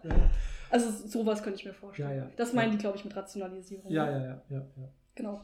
Naja, also das kann, kann ich mir auch vor. Gut, das ist ja auch ein gutes Beispiel, ja. Genau. Ja, jedenfalls kommen sie jetzt dann zu dem Schluss, also das finde ich auch witzig, typischer Schluss für eine empirische Studie ist, dass sie sagen, okay, hat also philosophische Ausbildung Einfluss auf das moralische Verhalten? Also um es jetzt sehr banal zusammenzufassen und sagen, ja, es gibt hier drei mögliche Antworten. Die eine Antwort wäre, die diese Studie zulässt, ist, nein, hat sie nicht. Sie hat Ja. überhaupt keinen Einfluss. Die zweite Antwort ist ein bisschen komplexer, nämlich sie hat sowohl einen guten als auch einen schlechten Einfluss, nämlich dieses teils werden Leute dadurch besser, ne? teils werden sie aber dadurch schlechter, weil sie ja rationalisieren können. Also sagen sie ja, das könnte man daraus schließen. man denken, ja. Das ist also ein typisches Ergebnis von unserer Studie, dass man sagt, wir haben nicht differenziert genug untersucht und deshalb könnte es teils einen guten, teils einen schlechten Einfluss haben, da müssen wir genauer unterteilen. Oder sie sagen einfach, naja, wir sind vielleicht von falschen Annahmen ausgegangen und müssten das Ganze ein bisschen anders Ja. aufziehen und differenzieren dann halt. Ne? Genau, Also- so, ja. Und, Ja. und da müsste man halt weiter forschen, sozusagen. Also die haben keine, also was sie, sie haben nicht rausgefunden, dass es einen Unterschied gibt Ja. im Verhalten äh, und in der Selbstbeschreibung. Das heißt, es, sie haben schon mal, es stimmt schon mal nicht, oder zumindest Mhm. nicht in dieser Studie, dass die philosophische Ausbildung automatisch dazu führt, dass du dich besser verhältst. Das haben sie rausgefunden. Ja, ja. Aber ob das jetzt, äh, ob eine dieser anderen Hypothesen stimmt, sowas wie philosophische Ausbildung führt nicht zu besserem Verhalten, sondern dazu, dass du, dein Verhalten besser rationalisieren kannst, Mhm. kann natürlich sein, wissen wir nicht, wurde Ja. ja auch nicht gefragt. Kann auch immer noch ein Epiphänomen sein, eine philosophische Ausbildung ändert überhaupt nichts daran. Mhm. Oder vielleicht war das Studiendesign auch, auch, das weiß man ja. Ich meine, was da zum Beispiel, also die haben ja, die hatten ja EthikprofessorInnen, dann hatten sie Nicht-Ethik-PhilosophInnen und Nicht-PhilosophInnen. Ja. Aber sie haben ja nicht überprüft, wenn ich das richtig sehe, ob die, die Nicht-Ethik-PhilosophInnen eine ethische Ausbildung hatten. Also Leute, die Philosophie-ProfessorInnen sind, haben ja auch eine ethische Ausbildung Eben, gehabt. ja, ja. Wahrscheinlich. Und, auch jemand, der in der Politikwissenschaft Ja. Prof ist, hat vielleicht auch Philosophie. genau, du hast ja studiert meistens und so. zwei Fächer Ja. studiert. Aber ich glaube nicht, dass das einen wesentlichen Unterschied bei dieser großen Gruppe gemacht hätte. Da kommt ja wieder die Repräsentativität rein, muss ich ganz ehrlich sagen. Ja. Ähm, Aber, aber ProfessorInnen sind halt auch Leute, die eh viel reflektieren, möglicherweise. ja, ja, ja. Und warum Ja. nicht auch über moralische Ja, aber dann kommst du natürlich bei so einer Studie auch sofort in die Frage, was ist denn da die nächste, nächst Minimaldifferenz? Was wäre so die nächste Gruppe, die du als vierte Gruppe hinzunehmen könntest? Ja, ja, klar. Zum Beispiel Ärzte, die haben auch eine akademische Ausbildung, aber keinen äh, universitären Lehrberuf, der sie dann zu viel Reflexion zwingt. Aber sie sind jeden Tag mit vielen moralischen Sachen konfrontiert. Weißt du, so, Ja, dann wird es immer schwieriger. Ja, ja, auf jeden Fall. Ja. Also ich weiß, Aber dass dieser... Kann ich kurz, weil ich würde jetzt gerne überleiten zu einer, wir können ja quasi, das finde ich, könnten wir so als Abschlussfrage diskutieren, nämlich, wie könnte man diese Studie besser machen oder noch anders gefragt, nicht, weil wir sind ja keine empirischen ForscherInnen, ja. aber wir könnten ja sagen, wie könnte man diese, die Frage, ob MoralphilosophInnen äh, sich auch wirklich moralischer verhalten, anders ja. testen? Ja, schwierig, ne? ja, gibt es einen besseren Weg, das zu überprüfen? Das finde ich halt total spannend. Ne? Also, wie gesagt, ich finde halt diese Studie für, für schon einen relativ guten Versuch. Ich finde es auch witzig, dass äh, äh, die Autoren, genau, dass die, dass die Autoren sagen so, ja gut, von diesen drei Lösungen, die es gibt, dass es keinen Zusammenhang gibt, dass es keinen Zusammenhang gibt, ist das, was von den Daten am stärksten nahegelegt wird, weil sie eben so dicht beieinander liegen. Ja.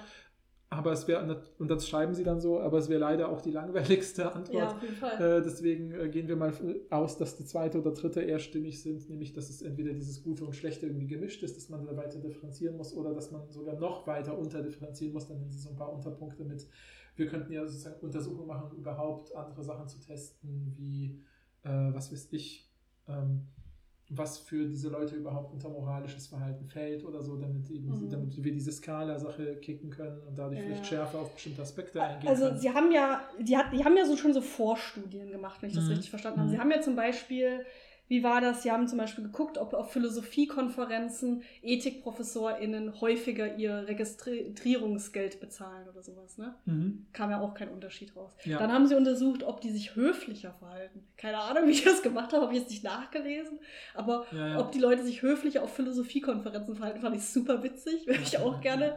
Da hat, Also- sie- da hat sich äh, Schwitzgable als so eine alte Dame verkleidet und nach dem Sitzplatz gefragt. Oder so.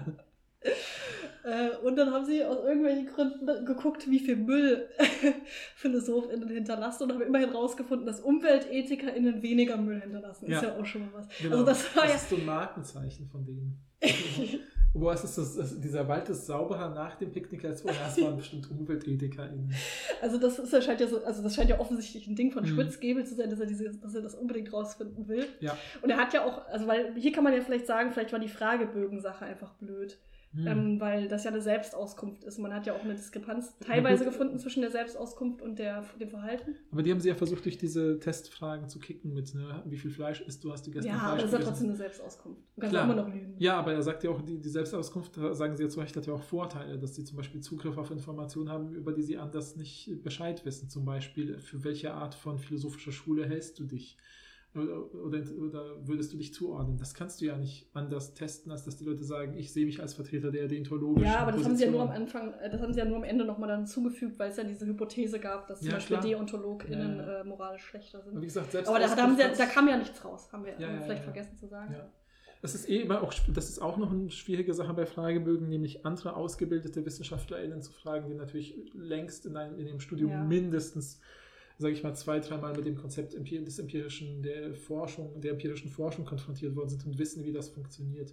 Das heißt, du musst die Fragebögen sehr geschickt gestalten, damit die Leute Ja. eben äh, Ja, ja. nicht schon wissen, was sie ankreuzen, nicht das ankreuzen, von dem sie denken, dass sie ankreuzen sollen. Ich finde, die haben, die haben ja auch coole Sachen damit reingebracht, dass sie zum Beispiel das Wählerverzeichnis durchgeguckt haben, Mhm. dass sie ähm, geguckt haben, äh, wer wirklich in den wissenschaftlichen Gesellschaften ist. Worüber wir nicht geredet haben, ist, dass es ja auch so eine ähm, Möglichkeit, also wenn man die, die Hälfte der Leute, die teilgenommen haben, haben die Möglichkeit bekommen, wenn sie die ganze Stimmt. Umfrage ausfüllen, äh, spenden, äh, 10 Dollar spenden zu können. Mhm. Ähm, da wollten sie so ein bisschen gucken, ob, da, ob die Spenden, also ob die, möglich die, die Aussicht darauf, dass man Geld spenden kann, dazu führt, dass man den Fragebogen eher- Bogen eher ausfüllt, Ja, zum Beispiel. ja.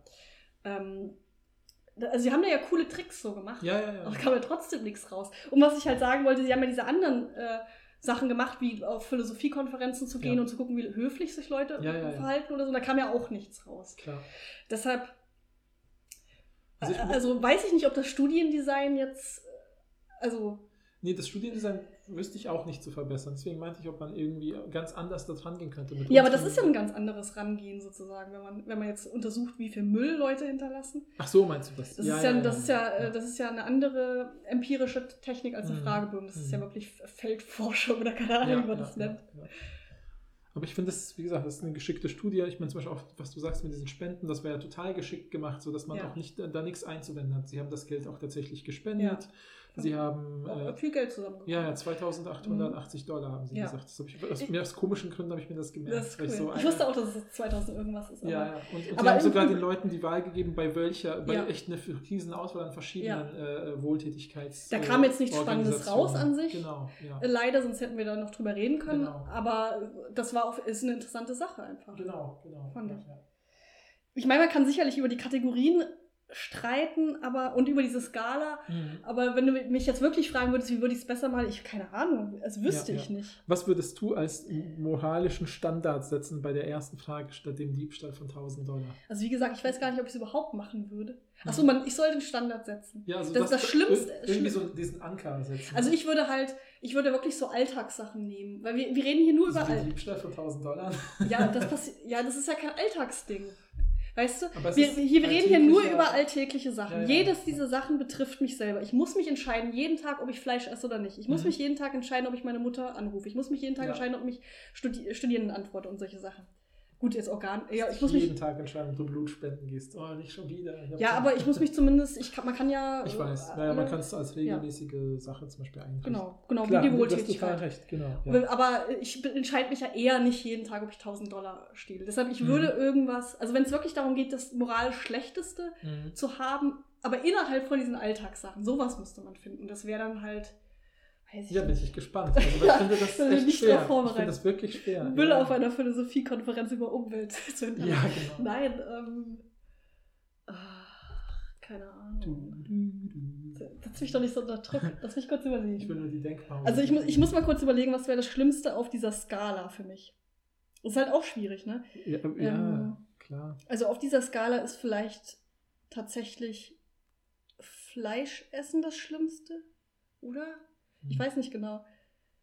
Was ist, äh, wenn man zum Beispiel so was Abstraktes machen würde, wie etwas tun, obwohl man weiß, dass man damit einen anderen Menschen tief verletzen wird? Hm. Also, Ja, das, vielleicht irgendeine Art von Lüge. Vielleicht könnte ich mir das vorstellen. Nee, nee, aber das ab- müsste nein, eine sehr Das spezifische ist, Lüge ja, klar, genau. Das ist ein konkretes Beispiel. Das Ja. meine ich. Das ist nämlich eine der Sachen, die ich immer total spannend fand Das ist bei, in meinem spannend. Studium, dass man bei solchen Items immer dazu ge gepusht wird, konkrete Sachen zu nehmen. Und ich habe gesagt, aber was ist, wenn, also ich habe immer gesagt, wieso wird denn, das fand ich nämlich schwierig an diesen Skalen, dass man sagt, nee, wir nehmen was Konkretes, wie jetzt Diebstahl von 1000 Dollar, aber Mhm. wieso könnte ich nicht hier sowas hinschreiben, wie eben etwas tun, was einen Menschen tief verletzen würde, obwohl man weiß, dass das der Fall ist. Mhm. Das könnte ich ja hinschreiben. Und Ja. dann wurde ich ganz oft, wenn ich solche Vorschläge gemacht habe, so in meinen Mini-Studien, die ich da als Student gemacht habe, die niemals, also die, die Ja. nur im Seminarkreis gemacht worden sind, wurde ich dann immer eben kritisiert und haben die Leute gesagt so, nee, die Offenheit sollen sie in die Skala übertragen, nicht schon in der Frage mitschleppen. Und ich dachte so, verstehen.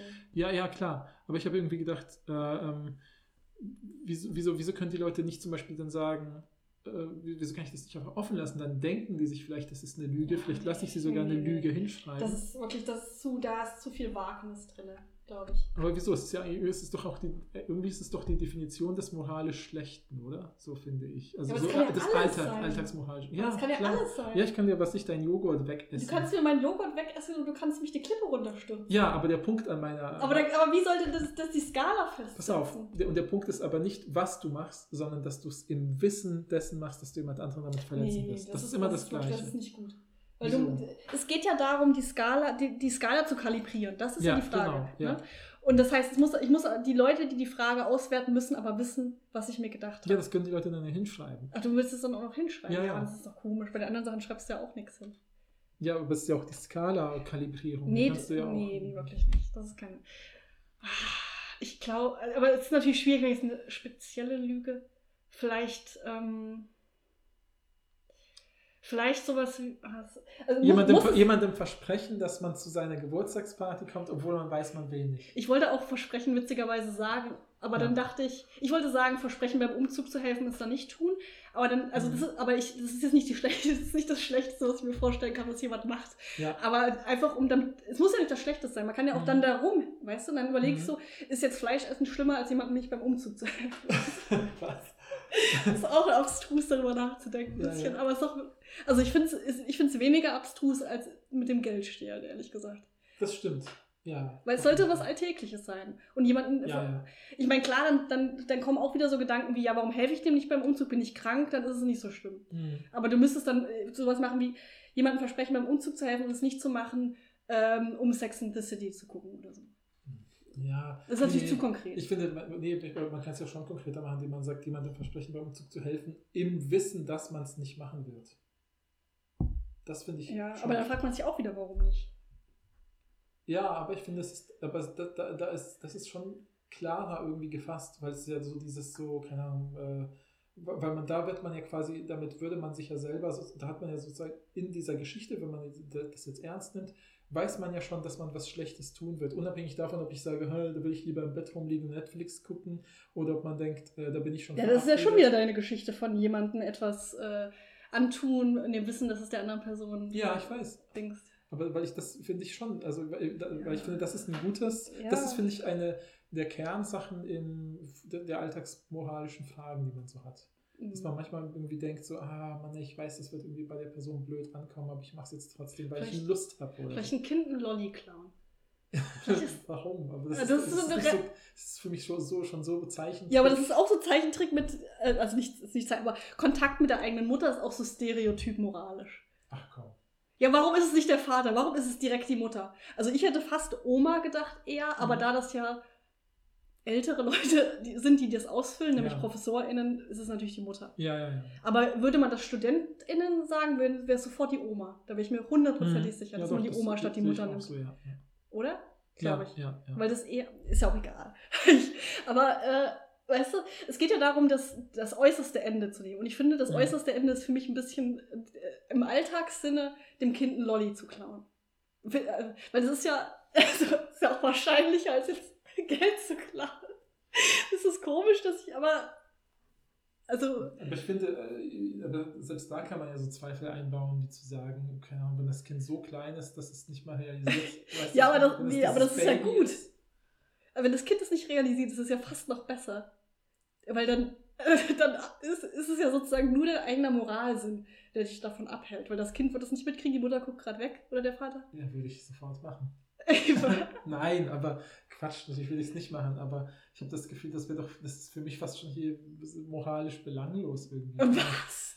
Ja, mein Du Gott. findest ein Kind dem Lolli zu klauen Also einem moralisch Baby, neutral? was es nicht merkt. Also ich meine, Baby ist ja Quatsch, weil Baby ist ja Also ich kein Lolli. moralisch Aber so ein, so neutral, ein, so ein Kind im ist- Kinderwagen. Aber ich finde es nicht, also ich find's nicht moralisch neutral. Natürlich ist es irgendwie negativ, aber das ist auch so. Das würde ich- wäre bei mir so eine ja, knappe 4 oder so. Was? Ja, klar, wenn das Kind davon nichts merkt. Das hast du gesagt. Ja, in diesem also, Also nur wenn das Kind nichts merkt. ja, ja, Wenn das Kind genau. anfängt zu weinen, findest du schon eine 3. Ja, genau, genau. Ja, also ich meine, ich kann sagen, also Kinder merken sehr, das, das Beispiel ist deshalb lustig, weil Kinder merken sehr schnell, wenn man ihnen Süßigkeiten klaut, schon in einem sehr geringen Alter, das weiß ich aus Erfahrung mit meinen Nichten und Neffen und so. Also da habe ich mal, was ich den Fehler gemacht, äh, meiner Nichte ein Eis, das Eis, das erste Eis, was mir der Eisverkäufer gegeben hat, der Mutter zu geben und nicht der Nichte sozusagen. Hm. Und das, was die Nichte sofort dazu gemacht hat, laut zu weinen. Ja, das sie ist wegnehmen, bekommt. das ist ein Vorurteil. Ja, ich weiß, aber ich meine, nur Kinder sind da sehr, sehr Ja, schnell, okay. schnell schon. Vielleicht war es ein schlechtes Beispiel. Ja, Ich dachte halt, es wäre es es wär so auf so einer witzigen Ebene das Schlimmste, was man sich vorstellen kann. Dachte ich. Ich finde ich Nee, dann- nicht sowas jemandem ins Gesicht lügen oder. Das ist doch diese typischen Alltagsbeispiele, die man so nimmt, finde ich, für Moral. Jemand absichtlich schubst und dann so tun, als ob es die Straßenbahn gewesen wäre. Was? Ach so, ach, du meinst in der Straßenbahn. Ja. die- Oh, die Straßenbahn ist Ja. Also, was hast du denn gedacht, dass ich Ja, draußen auf der Straße jemanden schubst und sage, die Straßenbahn wäre es gewesen? Oder? Nein, dass du ihn vor die Straßenbahn Ach schubst. so, nein! In der Straßenbahn. Ach so, ja, ja, ja. Ja. Aber was. Warum? Weil ich ja. böse bin. Warum soll ich das Geld Ja, ja. klauen? Weil ich gierig bin. Mhm. Okay, das ist ja eigentlich auch völlig irrelevant, aber ich würde auf jeden Fall ein Alltags alltäglicheres Beispiel nehmen als das Geld. Mhm. Oder? Ich meine, vorhin habe ich ja gesagt, ich würde was Schlimmeres machen. Zum Beispiel Massenmord. Aber das Problem ist halt, dass, dann ist die Skala wieder schwierig. Ja, Deshalb, ich ja, würde die. Skala von Anfang an alltagsmoralische äh, Mhm. Fälle nennen. Damit klar, es geht jetzt nicht um diese krassen ähm, Gedankenexperimentfälle. Mhm. Aber da müsste halt auch Diebstahl raus. Und zumindest so ein krasser Diebstahl. Vielleicht sowas wie, ich klaue jetzt ähm, eine Brezel beim Bäcker oder so. ja, ja, ja, ja. Weiß ich nicht, wie das passieren kann. Mhm. Unter die Theke, aber. Ja. Oder Mhm. ich, ich nehme ein Kleidungsstück, ohne zu bezahlen und gehe raus. Mhm. Vielleicht sowas. Ja, ja, ja. Naja, oder man könnte es natürlich, ne, das ist gut, weil dann kann man das immer so aufweichen mit anderen Szenarien, wo man irgendwie sagt, man entdeckt das erst in der Einkaufsverschmack, oh shit, das wurde nicht abkassiert. Gehe ich jetzt nochmal zurück oder ist es egal? Mhm. so, ne? Ja, vielleicht auch sowas, ja. Ja, ja, ja, ja, genau.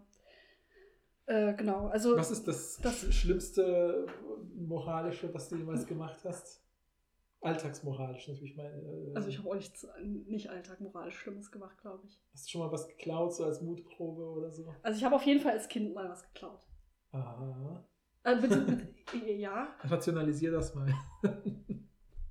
Äh, ich habe das, also ich glaube mich zu erinnern, aber vielleicht rationalisiere ich meine Erinnerung, dass ich Ja. das aus Versehen eingepackt habe und dann vergessen habe, aufs Kassenband zu legen. Und dann ist es mir draußen eingefallen und dann war ich zu schüchtern, um zu sagen, dass ich es nicht bezahlt habe. Aber es kann sein, dass ich es wirklich geklaut habe. Ich weiß es wirklich nicht mehr genau. Ach Aber ich so, war ja, schon äh, jünger. Und sonst würde ich wirklich sagen, wahrscheinlich bestimmte Arten von Lügen. Mhm. Also wie gesagt, ich finde Lügen nicht generell moralisch ja, schlecht, aber manchmal schon. Und bestimmt habe ich schon gelogen. Mhm. Äh, und äh, mit schlechten Hintergrund. Ja, ja. Ich weiß es nicht. Mir fällt ja spontan. äh, Ich meine, Versprechen ist immer ein schwieriges Konzept. Ne? Mhm. Müssen wir nicht drüber reden. Vielleicht irgendwann reden wir mal irgendwie drüber. Ähm, ja, guck, ich meine, wenn ich jetzt die Fälle, nehme ich mir die Fälle an, äh, ich äh, sollte sicherlich häufiger Blut spenden. So. Ich war Mhm. in meinem Leben schon Blutspenden, Mhm. ähm, aber ich konnte das auf jeden Fall regelmäßig machen. Äh, und ich könnte sicherlich mehr spenden. Also Ja. auf jeden Fall Ja, konnte ich mehr, äh, 10% meines Einkommens spenden. ja, ja, ja. Ja. Ich habe tatsächlich noch nie Blut gespendet, weil als ich angefangen habe zu studieren, ist ja so ein typisches Ding, was man dann macht. Bei uns gibt es auch dann in der Nähe äh, eine, ein Blutspendezentrum, genau. Und immer, wenn ich das machen wollte, also ich habe es zwei, oder was ist immer, ne, immer macht es schon besser, als es war. Also ich habe es zweimal versucht und jedes Mal gab es eine riesen Schlange. Und ich habe, weil das einfach so wahrscheinlich so eine Zeit war, wo viele das gemacht haben. Und ich habe dann nach dem zweiten Mal gedacht, so, ach nee, ist ja auch irgendwie egal. Und zum Beispiel mein Bruder hat mich immer wieder darauf hingewiesen, weil ich Mhm. irgendwie null negativ habe. Und das ist ja diese Mhm. Blutgruppe, die jeder gespendet kriegen kann. Er meinte so, ey, das ist super hilfreich, mach das mal und so. Äh, äh, weil mein Bruder das aus beruflichen Gründen halt weiß, dass das relevant ist und so. Ja. Und ich habe immer wieder gedacht, ja stimmt, könnte ich eigentlich mal machen. Aber ich habe das tatsächlich aus so einer drögen Faulheit einfach nie gemacht. Mhm. Tatsächlich. Ja. Ja. Ja. Und ich habe auch mal was geklaut, einfach nur. Äh, aber das war irgendwie so eine Mutprobe für mich selber. Ich weiß jetzt gar nicht genau, wie ich es beschreiben soll. Die lameste Mutprobe auf der Welt, nur für sich selber. Nein, keine Ahnung. Nicht um den Also, coolen will- Donny zu äh, beeindrucken, sondern Nicht zu nein, nein, Dich- Quatsch, es war gar nicht eine Mutprobe, ist auch doof. Es war irgendwie so, ich, wir, wir haben mal über einem Getränkemarkt, über einem ganz kleinen Getränkemarkt gewohnt und der Besitzer war auch immer nett und äh, hat uns, äh, also mein Bruder und mir manchmal was so was sich geschenkt oder so, aber immer sehr kleine Dinge. Vielleicht ist auch sowas wie Lo- Lollis oder sowas, lustigerweise. Ähm, und ich, und der hatte immer, und ich, da äh, kannte ich schon so aus der Werbung gab es die Erdnüsse von Öltier. Ich weiß nicht, ob du das zufällig kennst. ich bin gegen. Nüsse allergisch, deshalb bin ich immer so. Ja, richtig, hab Ich genau. kenne nicht so eine richtige Beziehung Ähm, dazu. es, gibt, es gab so eine Werbung, die, das weiß ich noch super genau. Es waren so blaue Dosen, wo die Erdnüsse drin, drin waren, so diese typischen Erdnussdosen, die es halt so gibt. Ich kenne das nur von diesen Tricks, wo da so Schlangen rauskommen. Weißt, dann gibt es Ah, die ja, ja, diese ja, ja, Erdnussdose. Ja, genau. Und genau diese Dosen hatte dieser, der, der Besitzer des Getränkemarkts in seinem Laden. Und ich hatte immer total Bock, diese Mhm. Erdnüsse zu probieren. Ähm, aber ähm, ähm, wir hatten zu dem Zeitpunkt auch nicht so viel Geld, dass das irgendwie was gewesen wäre, was wir uns äh, hätten kaufen können.